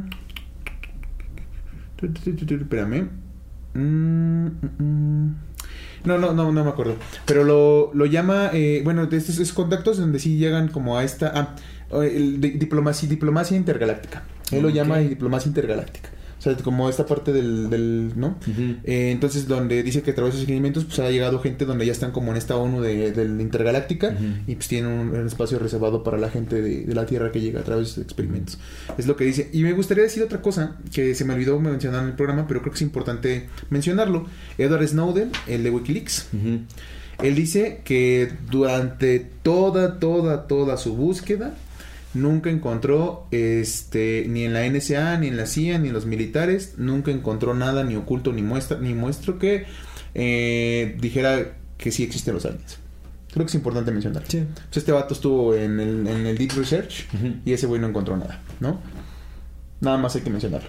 Pero ya desclasificaron igual. Sí sí claro pero pues hay que mencionarlo no bueno no era la verdad también. Sí, no era la verdad. Y eso. Excelente. Pues vamos por terminado este episodio. Sí. Este podcast es posible gracias al trabajo de un gran número de personas que invertimos nuestro esfuerzo, tiempo y recursos para llevarlo a cabo. Tenemos planes a futuro y deseamos seguir creciendo para ofrecerles un mejor contenido, pero para esto necesitamos de su apoyo. Así que si les es posible pueden dejarnos una donación por PayPal al enlace que dejaremos en la descripción de este video. Si no les es posible, recuerden que compartiendo nuestro contenido también nos ayudan bastante. Amamos lo que hacemos y agradecemos mucho su compañía. Muchas gracias por acompañarnos y seguirnos durante este y otros episodios. Continuamos. Pues esperemos esto les dé tema de conversación, ¿no? Por lo menos ya queda una posibilidad más ahí sembrada, ¿no? Ustedes decidirán si, si la consideran como viable o no. Como es, esta, esta idea, ¿no? Recuerden que esto es nada más eh, el ejercicio de conversación hay mucha información al respecto de este tema, es importante hablarlo. Creo que si hay algo de verdad ahí es más que relevante y es más que necesario que lo sepamos. Entonces hagan su propio trabajo de investigación y estamos más que abiertos a recibir todo tipo de retroalimentación. Claro, claro, sí, pues muchas gracias por escucharnos, gracias por vernos, gracias a la gente de TikTok, gracias a la gente de YouTube y gracias a la gente de todas las plataformas que nos ven y nos escuchan. Esto es Amor Fati. En la infinita verdad del ser. Hasta luego. Queremos mandar saludos para a nuestra querida audiencia de YouTube. Yuri G, Enrique Reyes, Elena Negrete, Soccer Lalo, Eli Hazahel y Dulce García. Y a nuestra querida comunidad Fati de TikTok, arroba esteanief, arroba Luz Mariana Gutier 5 y arroba and.estef. Muchas gracias por vernos y escucharnos. Subtle results, still you, but with fewer lines. Botox Cosmetic, out of botulinum toxin A, is a prescription medicine used to temporarily make moderate to severe frown lines, crow's feet, and forehead lines look better in adults. Effects of Botox Cosmetic may spread hours to weeks after injection, causing serious symptoms. Alert your doctor right away as difficulties swallowing, speaking, breathing, eye problems, or muscle weakness may be a sign of a life threatening condition. Patients with these conditions before injection are at highest risk. Don't receive Botox Cosmetic if you have a skin infection. Side effects may include allergic reactions, injection site pain, headache, eyebrow and eyelid drooping, and eyelid swelling. Allergic reactions can include rash, welts, asthma symptoms, and dizziness. Tell your doctor about medical history, muscle or nerve conditions including ALS or Lou Gehrig's disease, myasthenia gravis, or Lambert-Eaton syndrome and medications, including botulinum toxins, as these may increase the risk of serious side effects. For full safety information, visit BotoxCosmetic.com or call 877-351-0300. See for yourself at BotoxCosmetic.com.